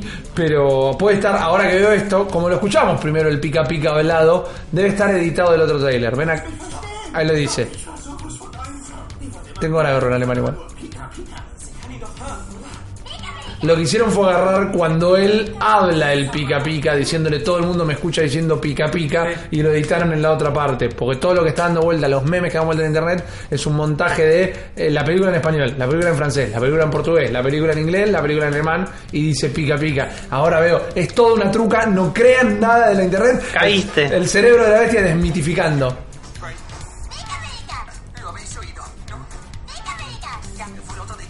Ese es francés. Italiano. Alemán. ¿Ves? Es otro. Es otro. Es otro. No estoy errado. Me parece que hay una serie de montajes y, y arreglos que nos están queriendo desmitificar esta película, que es mi película favorita de 2019. Gracias a que Aquaman sale en el 2018, eh, Detective Pikachu es mi película favorita de 2019. Quiero que la abran a todo, estableciendo lo que dijo Juan. Como ya está el universo este establecido, quiero pelis de terror que vaya con los Pokémon fantasmas. Quiero Indiana Joneses que vayan a buscar Full. a los perros legendarios. Quiero, eh, bueno, esta ya es una buddy cop movie, pero quiero una película que, bueno, humanos que haya las aventuras de eh, el Squirtle Squad. Directamente. Me parece que esto es un nuevo universo al universo cinematográfico Marvel, pero que lo que tenés que agarrar es esto que planteas en Detective Pikachu y llevarlo para distintos géneros. Mm, A full. Para mí es como. Esta película va a lograr que se concentre todo en el storytelling y no en el world building, que es lo más importante para una película sea buena. No lo podría haber dicho. Entonces es como. Esto tiene una historia de misterio atrás, Sí. muy marcado, que pasa en el mundo de Pokémon. Eso, desde ese planteo, ya te deja un poco más tranquilo. Veremos cómo termina siendo la película. Eh, re quiero ver una película de un maestro Pokémon. Re quiero ver. Pasa que es. Ya, ya te digo, una película sobre un pibe yendo a no sé cuántos gimnasios a ganar las cosas es un bardo Pero es ¿sabés un la que tenés bardo que hacer? y ya es muy disperso. Entonces tenés que agarrar como casos particulares o armar una macrosaga como Claro. el Señor de los Anillos. Tenés que hacer una macrosaga. ¿Sabés cuál es esa macrosaga? Es la Rocky de los Pokémon. Y es Rocky 1, Rocky 2, Rocky 3, Rocky 4, Rocky Claro, 5. pero por ejemplo, si vos vas a hacer, no sé, Pokémon Red the Movie. Sí. No, no puede ser una sola película, cuatro horas de Pokémon No. Red the Movie No, hasta no, que no, llega. no, no. eh, Tampoco lo podés apurar y contra algunos momentos. Claro, no, gana la liga de canto. Eso, se mueve. No, y después la otra es Pokémon Silver. No, tienen que ser como tomarse su tiempo o agarrar cosas muy específicas, contenidas, como es el caso de Detective Pikachu. Entonces yo me inclino más a que las cosas sean detenidas, contenidas y eh, eh, de- eh, con un planteo simple que van a ser más efectivas que una película súper ambiciosa. Porque esto ya es reambicioso. Sí. Eh, como puede ser una película de un torneo en canto, ¿no? O un maestro Pokémon en canto. Dame cosas mucho más chicas. Dame un maestro Pokémon contra el Team Rocket contra Mewtwo, ¿entendés? Una cosa así muy específica, un chabón descubriendo, un periodista y un maestro Pokémon descubriendo una especie de conspiración Zodiac, pero con. una conspiración este, de Pokémones este, modificados genéticamente. Dame esa película, no me metas todo el embrollo gigante, ¿entendés? Como, ¿se acuerdan que hubo unos cortos que eran muy efectivos de Pokémon hace Estaban relativamente poco? Sí, hace dos años, 2016. eh, que, Celebrando un aniversario de con- que Pokémon. contaban historias como muy, Contenidas. muy sí, contenidas, pero eh, tangenciales a los juegos. Sí. ¿no? Digo, esas, esos pequeños disparadores de historias son mucho más interesantes y mucho más efectivos para hacer una película de Pokémon que una película hecha y derecha de un recorrido, de un camino del héroe, de un pibe maestro Pokémon de 10 años para llegar a ser el mejor que nadie más. Digo, dame esas pequeñas historias Sí. que me van a servir mucho más, van a ser mucho mejores, más interesantes que algo que ya jugamos, de alguna manera. Dame cosas nuevas. Sí, sí. y eso, sí, sí. eso me, me interesa un poco más. Esperemos que le vaya bien a la primera. Sí, totalmente. Dame una historia de un maestro de, de dragón de Pokémon que busca un dragón legendario, no sé qué garcha, busca un Lugia, eh, este, lo que vos quieras. Pero dame esa historia que sé que va a ser este va a ser efectiva y va a ser más interesante. Es que es una buena manera de hacer eh, remakes, por decirlo de alguna manera, porque caemos en estilos o géneros que le quedarían muy bien. Haceme Karate Kid, pero con un Pokémon. Sí, un un viejo maestro con un Pokémon viejo que le enseña a un pibito con un Pokémon muy pichi a ser entrenador. Sí. Ponele. Y no tiene que ser una saga de película. Gana el torneito del gimnasio local al final o lo pierde contra los Cobra Kai de, de ahí. Está bien. Eh, son eso, es la Indiana Jones buscando Dame los perros. sospechosos de siempre de Pokémon. Ok, bueno, dale, la, la quiero ver, la quiero ver, me, me la costa, eh, me cuesta un poquito Dame más. Requiem por un sueño de Pokémon. Me encanta, me Ese encanta. polvo de Butterfree. Ah, no, tenés, Tengo, tengo polvo Butterfree para vos. tenés a dos Snorlax y le dicen ass to ass. Y tenés a dos Snorlax ahí conectando una pokeflauta. Se pone complicada. Se pone complicada, la cosa, sí. pero bueno, las queremos ver. Eh, Yo quiero ver una película de Gaspar Noé de Pokémon. Me, vuelvo loco. Es la última película que veo en mi vida y después no voy al cine nunca más porque nada puede superar esa experiencia directamente. Pero bueno, hablando de experiencias, se viene una nueva esta semana siguiendo con Pokémon. El viernes sale ayer, hoy, mañana, no mañana no porque no lo pueden escuchar antes esto. Pero bueno, en fin, Let's Go Pikachu, Let's Go Baby tiene conectividad con Pokémon Go.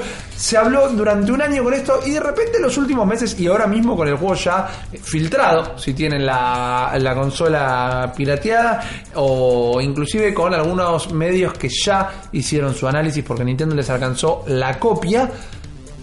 Nos habla más de la conectividad con Pokémon Go particularmente, pero el juego tiene una actualización de cara al juego. Ah, bueno, sí, el Pokémon Go tiene una actualización de cara Sí. al Let's Go Pikachu and Eevee. Sí, porque esta semana salió la nueva versión, la versión 0.125.2.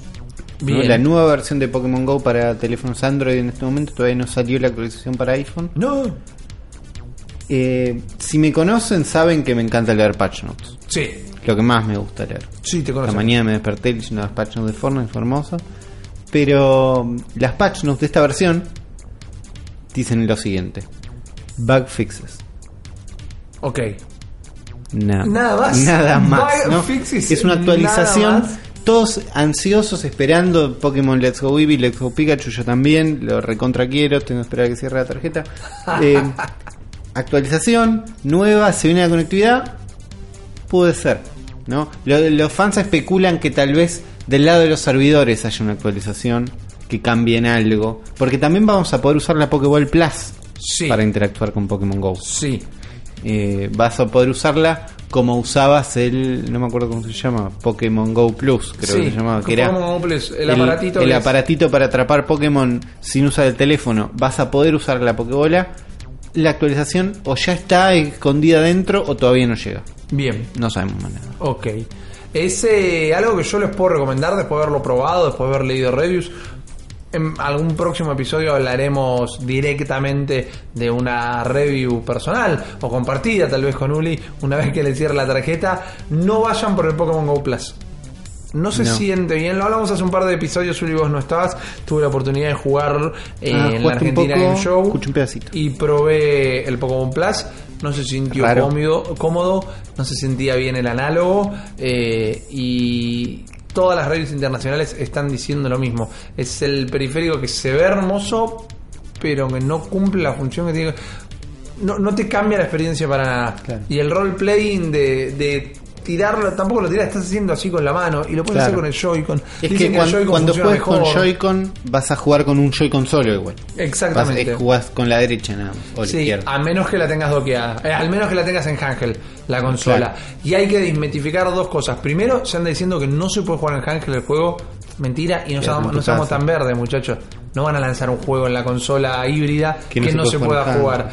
Y después, esto no lo voy a tildar de mito, quizá lo parcharon, pero se decía que solo tenía motion controllers en Hangel y eh, está confirmado que se puede utilizar como un juego común y corriente, que calculo que va a ser la gran mayoría de mi Sí, experiencia. creo que el problema es que no podés dejar de apuntar.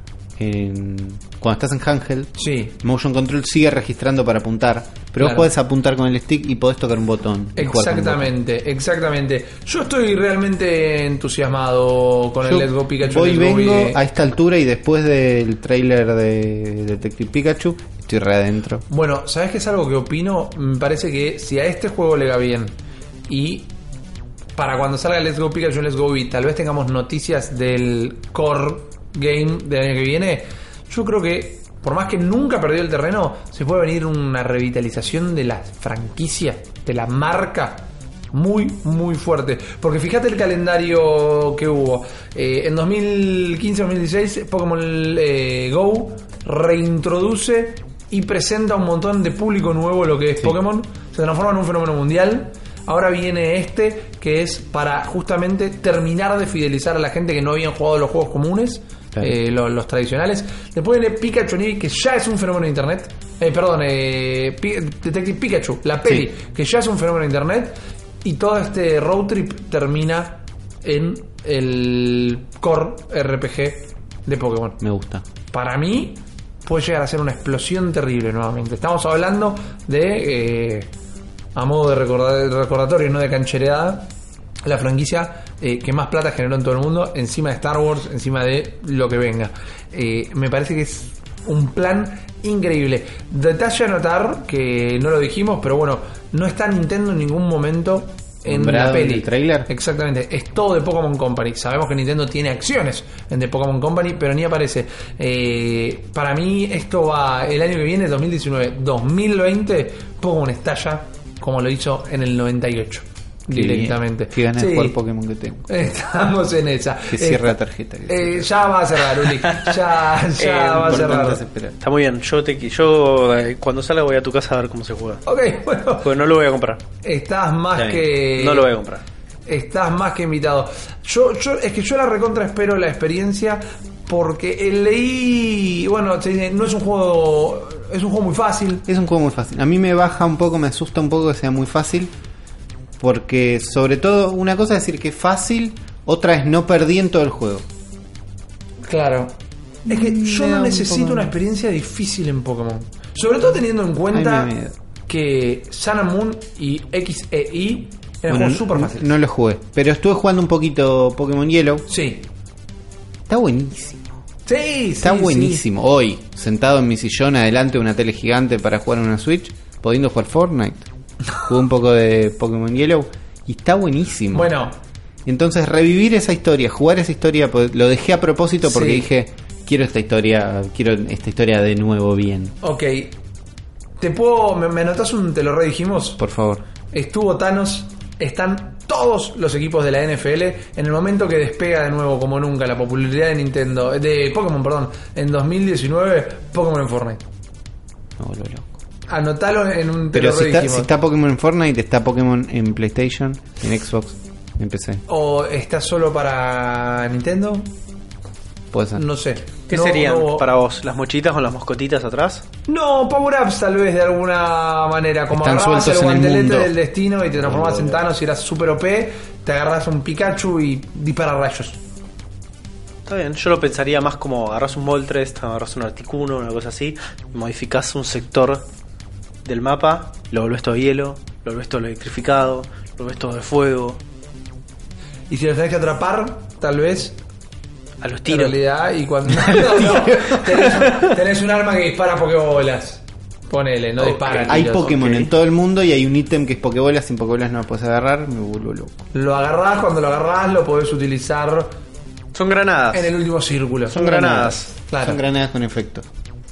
nada La dejamos es difícil ahí. por Se, la se regalamos Epic y Nintendo todo, y Pokémon. Company. Pero eh, estamos muy manija con, con el, todo lo que es Pokémon en particular. Eh, llévanos, Juan, por favor, la cabeza a otro lado por un ratito. Bienvenidos amigos, bienvenidos amigas a una nueva edición de la Cartuchera Nardón, este espacio donde revisamos joyitas perdidas en el tiempo, juegos que me gustan a mí, que por ahí mucha gente conoce, por ahí mucha gente desconoce, eh, pero principalmente hablamos de juegos que me gustan a mí y no me importa a los demás. ¿Ok? Establecido esto, vamos a hablar de uno... eh, Nadie te dijo nada, me nadie están mi- lo discute. Mi- mira, sus miradas y sus oídos me están juzgando en este No, momento, porque nada. después de la última edición, probablemente la mejor cartuchera que hemos hecho hasta la fecha, eh, vayan al episodio de Gimmick, donde esa cartuchera fue espectacular. La vara está muy alta y obviamente la vara va a quedar alta porque no voy a llegar de vuelta a hacer eso. Entonces, hoy voy a hablarles de Metal Storm. Metal Storm es uno de los tapados del catálogo NES, esos juegos que de alguna manera siempre terminan haciendo lo mismo, que es llevar al límite las capacidades del sistema. Metal Storm es de Irem, Ajá. esta compañía que se ganó su reputación justamente por este tipo de, de proezas, ¿no? De, de llevar la, la consola a exprimirla al mango, pero también por la dificultad de sus juegos, que también eran como su marca insignia. A ver, vamos, estamos hablando de juegos como R-Type, que es un juego re Oh, difícil, y estamos jugando, jugando de Holy Diver, ese juego donde eras eh, Dio, Dio, sí. exactamente, eh, en una especie de eh, epopeya gótica. Corregime igual, eh, si me equivoco, creo que eras Dio solo la versión oriental, ¿no? Sí. Creo que en Occidente lo cambiaron. Qué Lo rarísimo, cambiaron. porque, porque no sos Dio. Holy Diver. Mal, me encanta. Teníamos que transmitirlo algún día, Sí. Holy Diver, nunca lo hicimos. Pero Metal Storm es bastante más permisivo que el resto de los juegos de Irem en comparativa. Además de, de alguna manera, proveer una especie de paquete hiper completo. Es un gameplay muy divertido, gran estética, que no se parece a ningún otro título de esa generación. Ok. El juego salió en Estados Unidos en 1991, desarrollado por Tamtex, una subsidiaria de Irem, que hasta el momento tenían en su cartera de laburo solamente un juego, Ajá. que era Spartan X2, la continuación de Spartan X. Ah, Que, ¿sabes, ¿Saben cuál es Spartan X? no. El Kung Fu. Ah, mira, ¿y por qué se llamaba Spartan X? En el- se llama Spartan X. Nombre anglosajón es Spartan X. Es el chaboncito que va subiendo de niveles en esa torre y cagándote a piñas con los. ¡Utú! Sí. Mira, no sabía su nombre en Exactamente. Y además tenían también otros juegos, pero que salían solo en Japón. La historia de Metal Storm cuenta lo siguiente: corre el año 25.000. 25.000. 25.000. Ok, Buen está número. bien. Na- nada de 20XX, No. 25.000. y el auge de esta nueva centuria lleva a la humanidad al borde del desastre. La poderosa Laser Gun en la base militar Cyberg en Plutón se volvió loca y está armando bardo.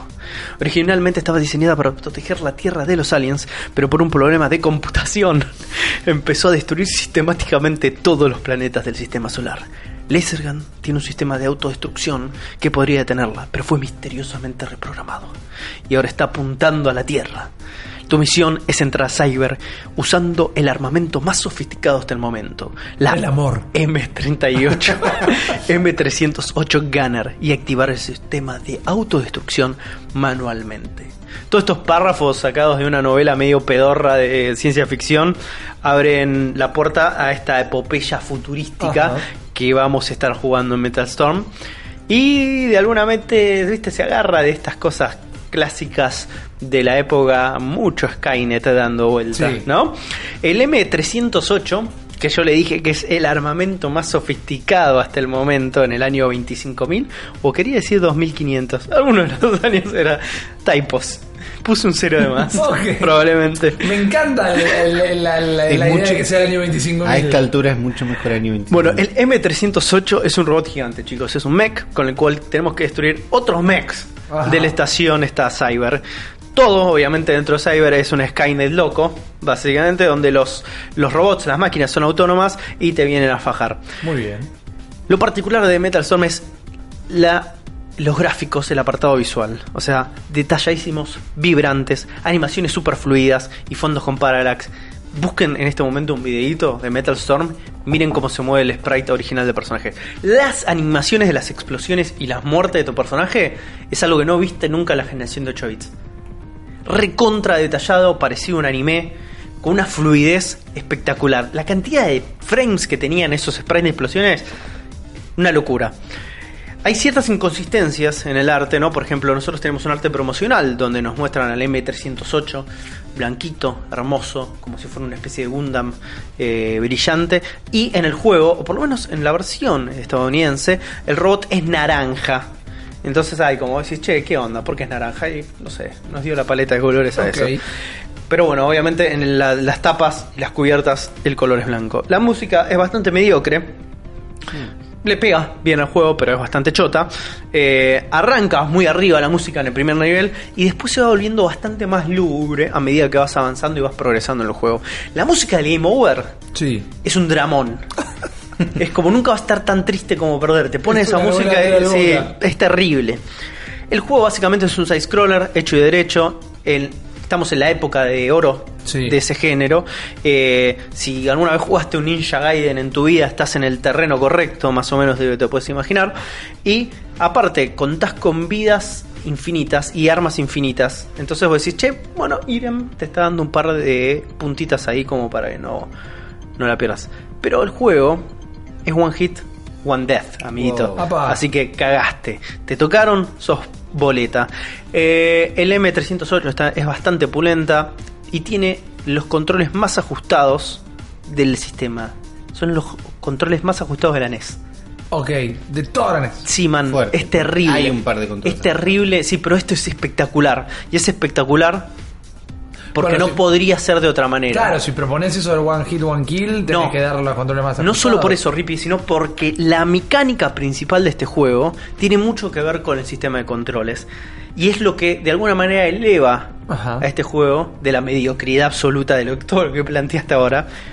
Que es que te permite cambiar la gravedad de tu robot en el juego.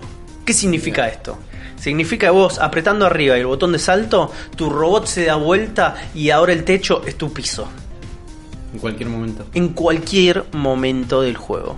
Vos vas invirtiendo de manera estratégica la gravedad para los distintos desafíos. Esto le da una dimensión y una cantidad de posibilidades gigantes al gameplay que para esta generación decías, ok, esto, esto es realmente innovador, esto no lo hemos visto. Eh, y de hecho lo íbamos a ver dos años después, en un Mega Man, en un solo nivel. Metal Storm lo hizo primero.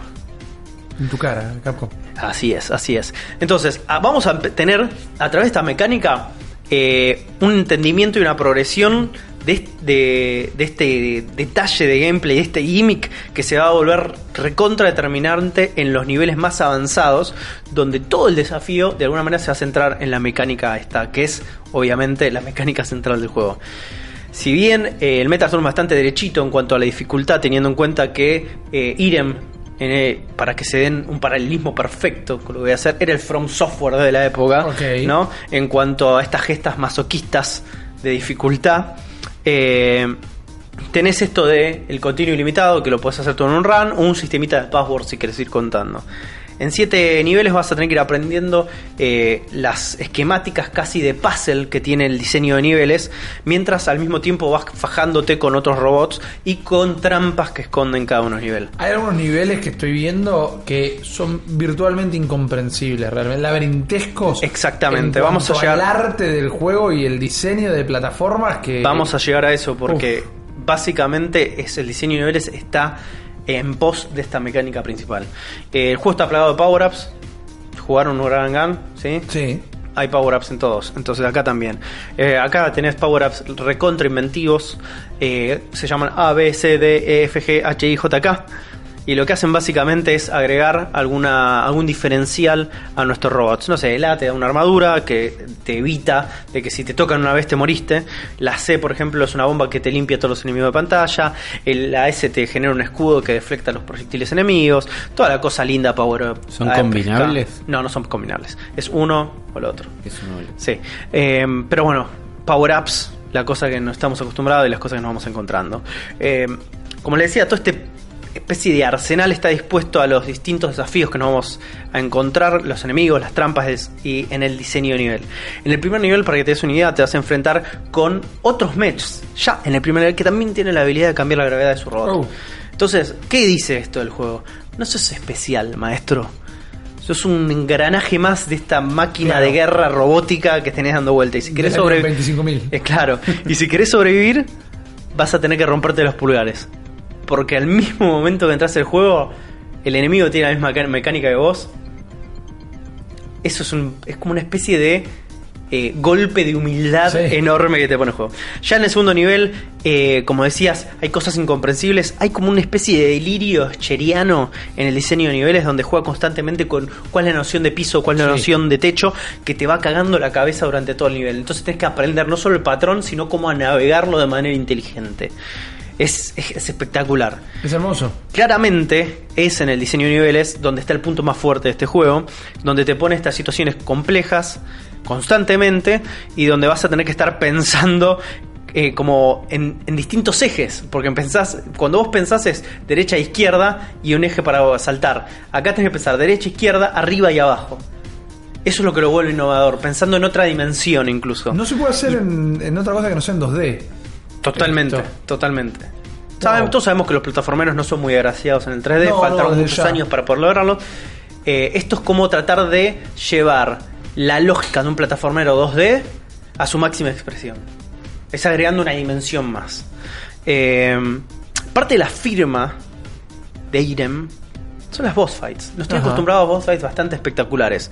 Suelen proponer innovación en lo que traen eh, con las peleas de jefes y al mismo tiempo cada pelea de jefe es un desafío de poner en juego todo lo que fuiste aprendiendo en el juego de acá en adelante.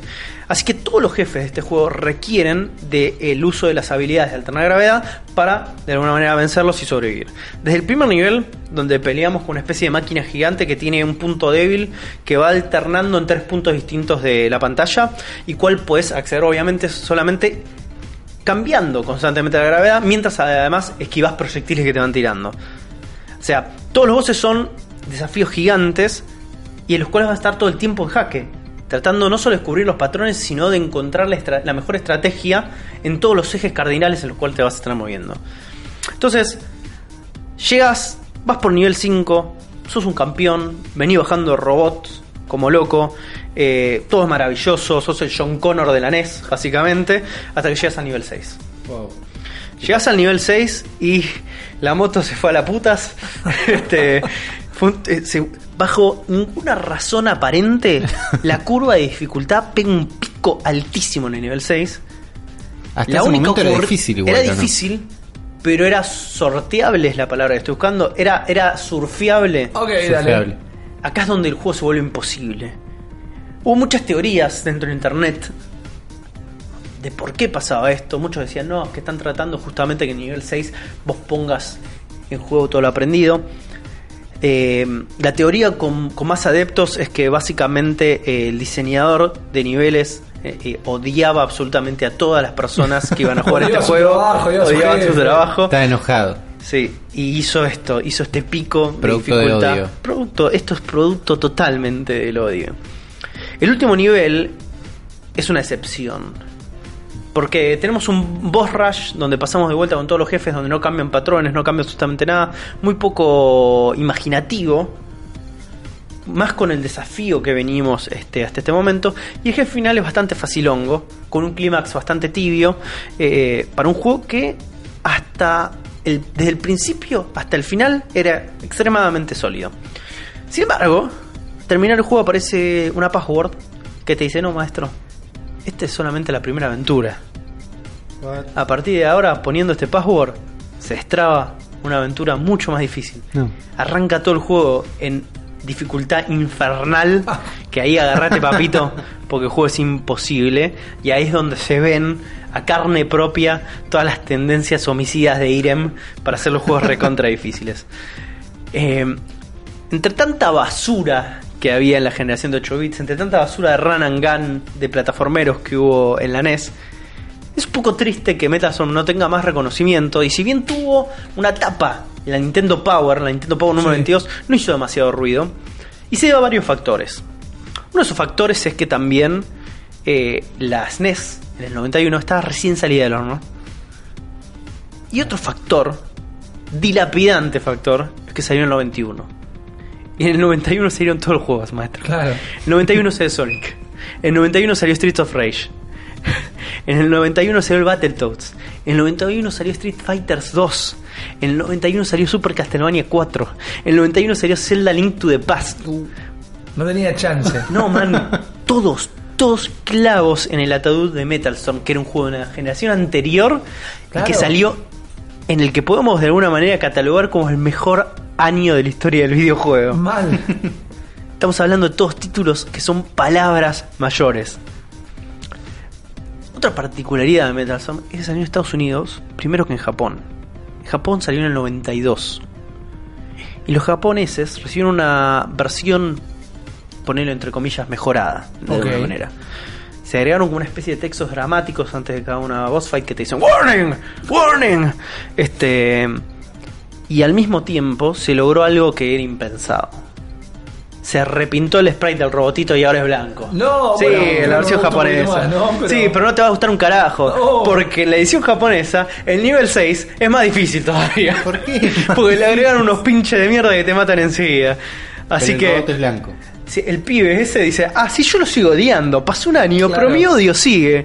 Entonces, o por ahí los japoneses eran, che, mirá que esto es muy fácil para los japoneses. Claro, como el Mario o de los levels. O el pibe este parece que al- hicieron más méritos para que sigan odiándolo que lo hizo más difícil. Así que Metal Storm es un juego recontra tapado, es una joyita porque es un juego maravilloso, tiene unas características técnicas este, superadoras para la época y es una experiencia que re vale la pena jugar porque es parte de la cartuchera Nerdone. Eh, hermoso. Necesito jugarlo, necesito que lo pongan en Netflix.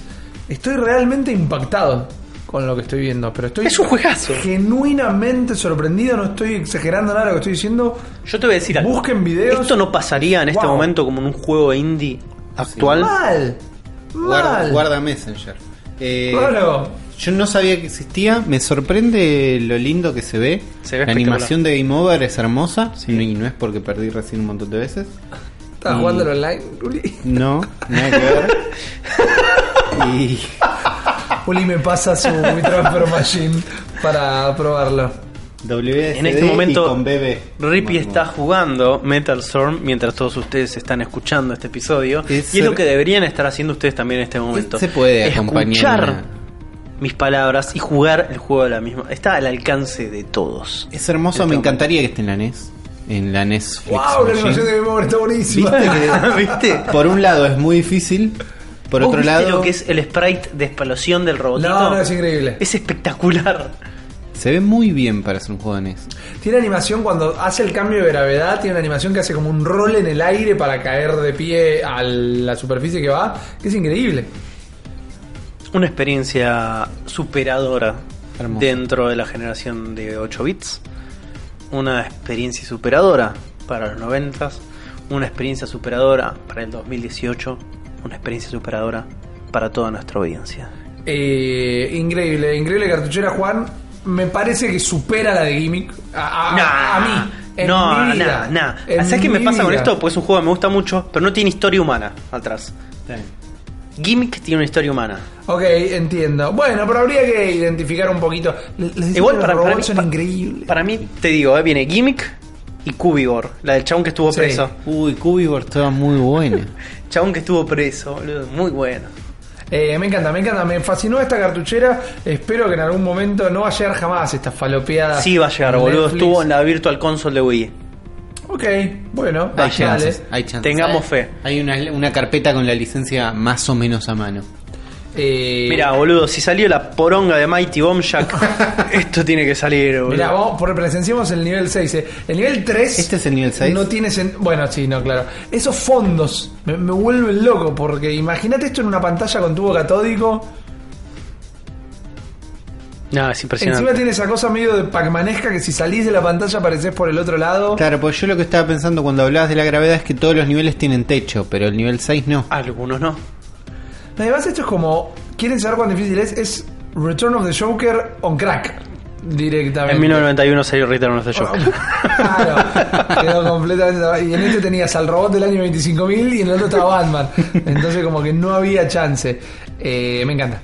Me encanta, me encanta. Gran, gran, gran cartuchera. Prueben esto, vean un video. Que sea. Es un juego que dura una hora. Aparte vos fíjate lo que logra este efecto óptico de alguna manera con ese fondo. Sí. Es que vos creas que te estás moviendo de manera diagonal. Claro, Claro.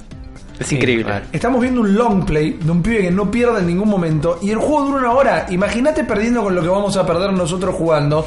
No lo terminabas. No, jamás. No lo terminás, me fascinó, me encantó, estoy genuinamente sorprendido, contento de que lo hayas compartido. Eh, a mí siempre me gusta muchísimo hacer este podcast, pero estoy teniendo una experiencia de oyente, de alguna manera, porque estoy sumamente extasiado con lo que escuchamos, Juan. Escuchame una cosa, pibe. ¡Oh, el tranza de Platón! Llegó, llegué yo y vamos a hacer lo siguiente. ¿Me lo conseguís? Yo te lo consigo, pibe. Yo agarro y te lo pongo la Netflix. Ok, Pero te pongo este. ok, bien. El próximo lo vas a tener que pagar, pibe. Bueno, no hay problema, no hay problema, tranza de Splatoon, que no, no sé tu nombre, te, te tengo que decir tranza de Splatoon. Eh, vos llamame Tranza de Splatoon, está todo bien. Ok. No usemos nombres. No, no, está bien, está bien. Muchísimas gracias. Hagamos como que no nos conocimos, como que no nos vimos. Hagamos esto, tranza de Splatoon. Vayámonos, porque hemos llegado al final de un nuevo episodio de El Cerebro de la Bestia, este podcast fundamentalista nintendero que se enorgullece. ¿Enorgullece? ¿Enorgullece? Enorgullece. ¡Enorgullece! De presentar el episodio número 93.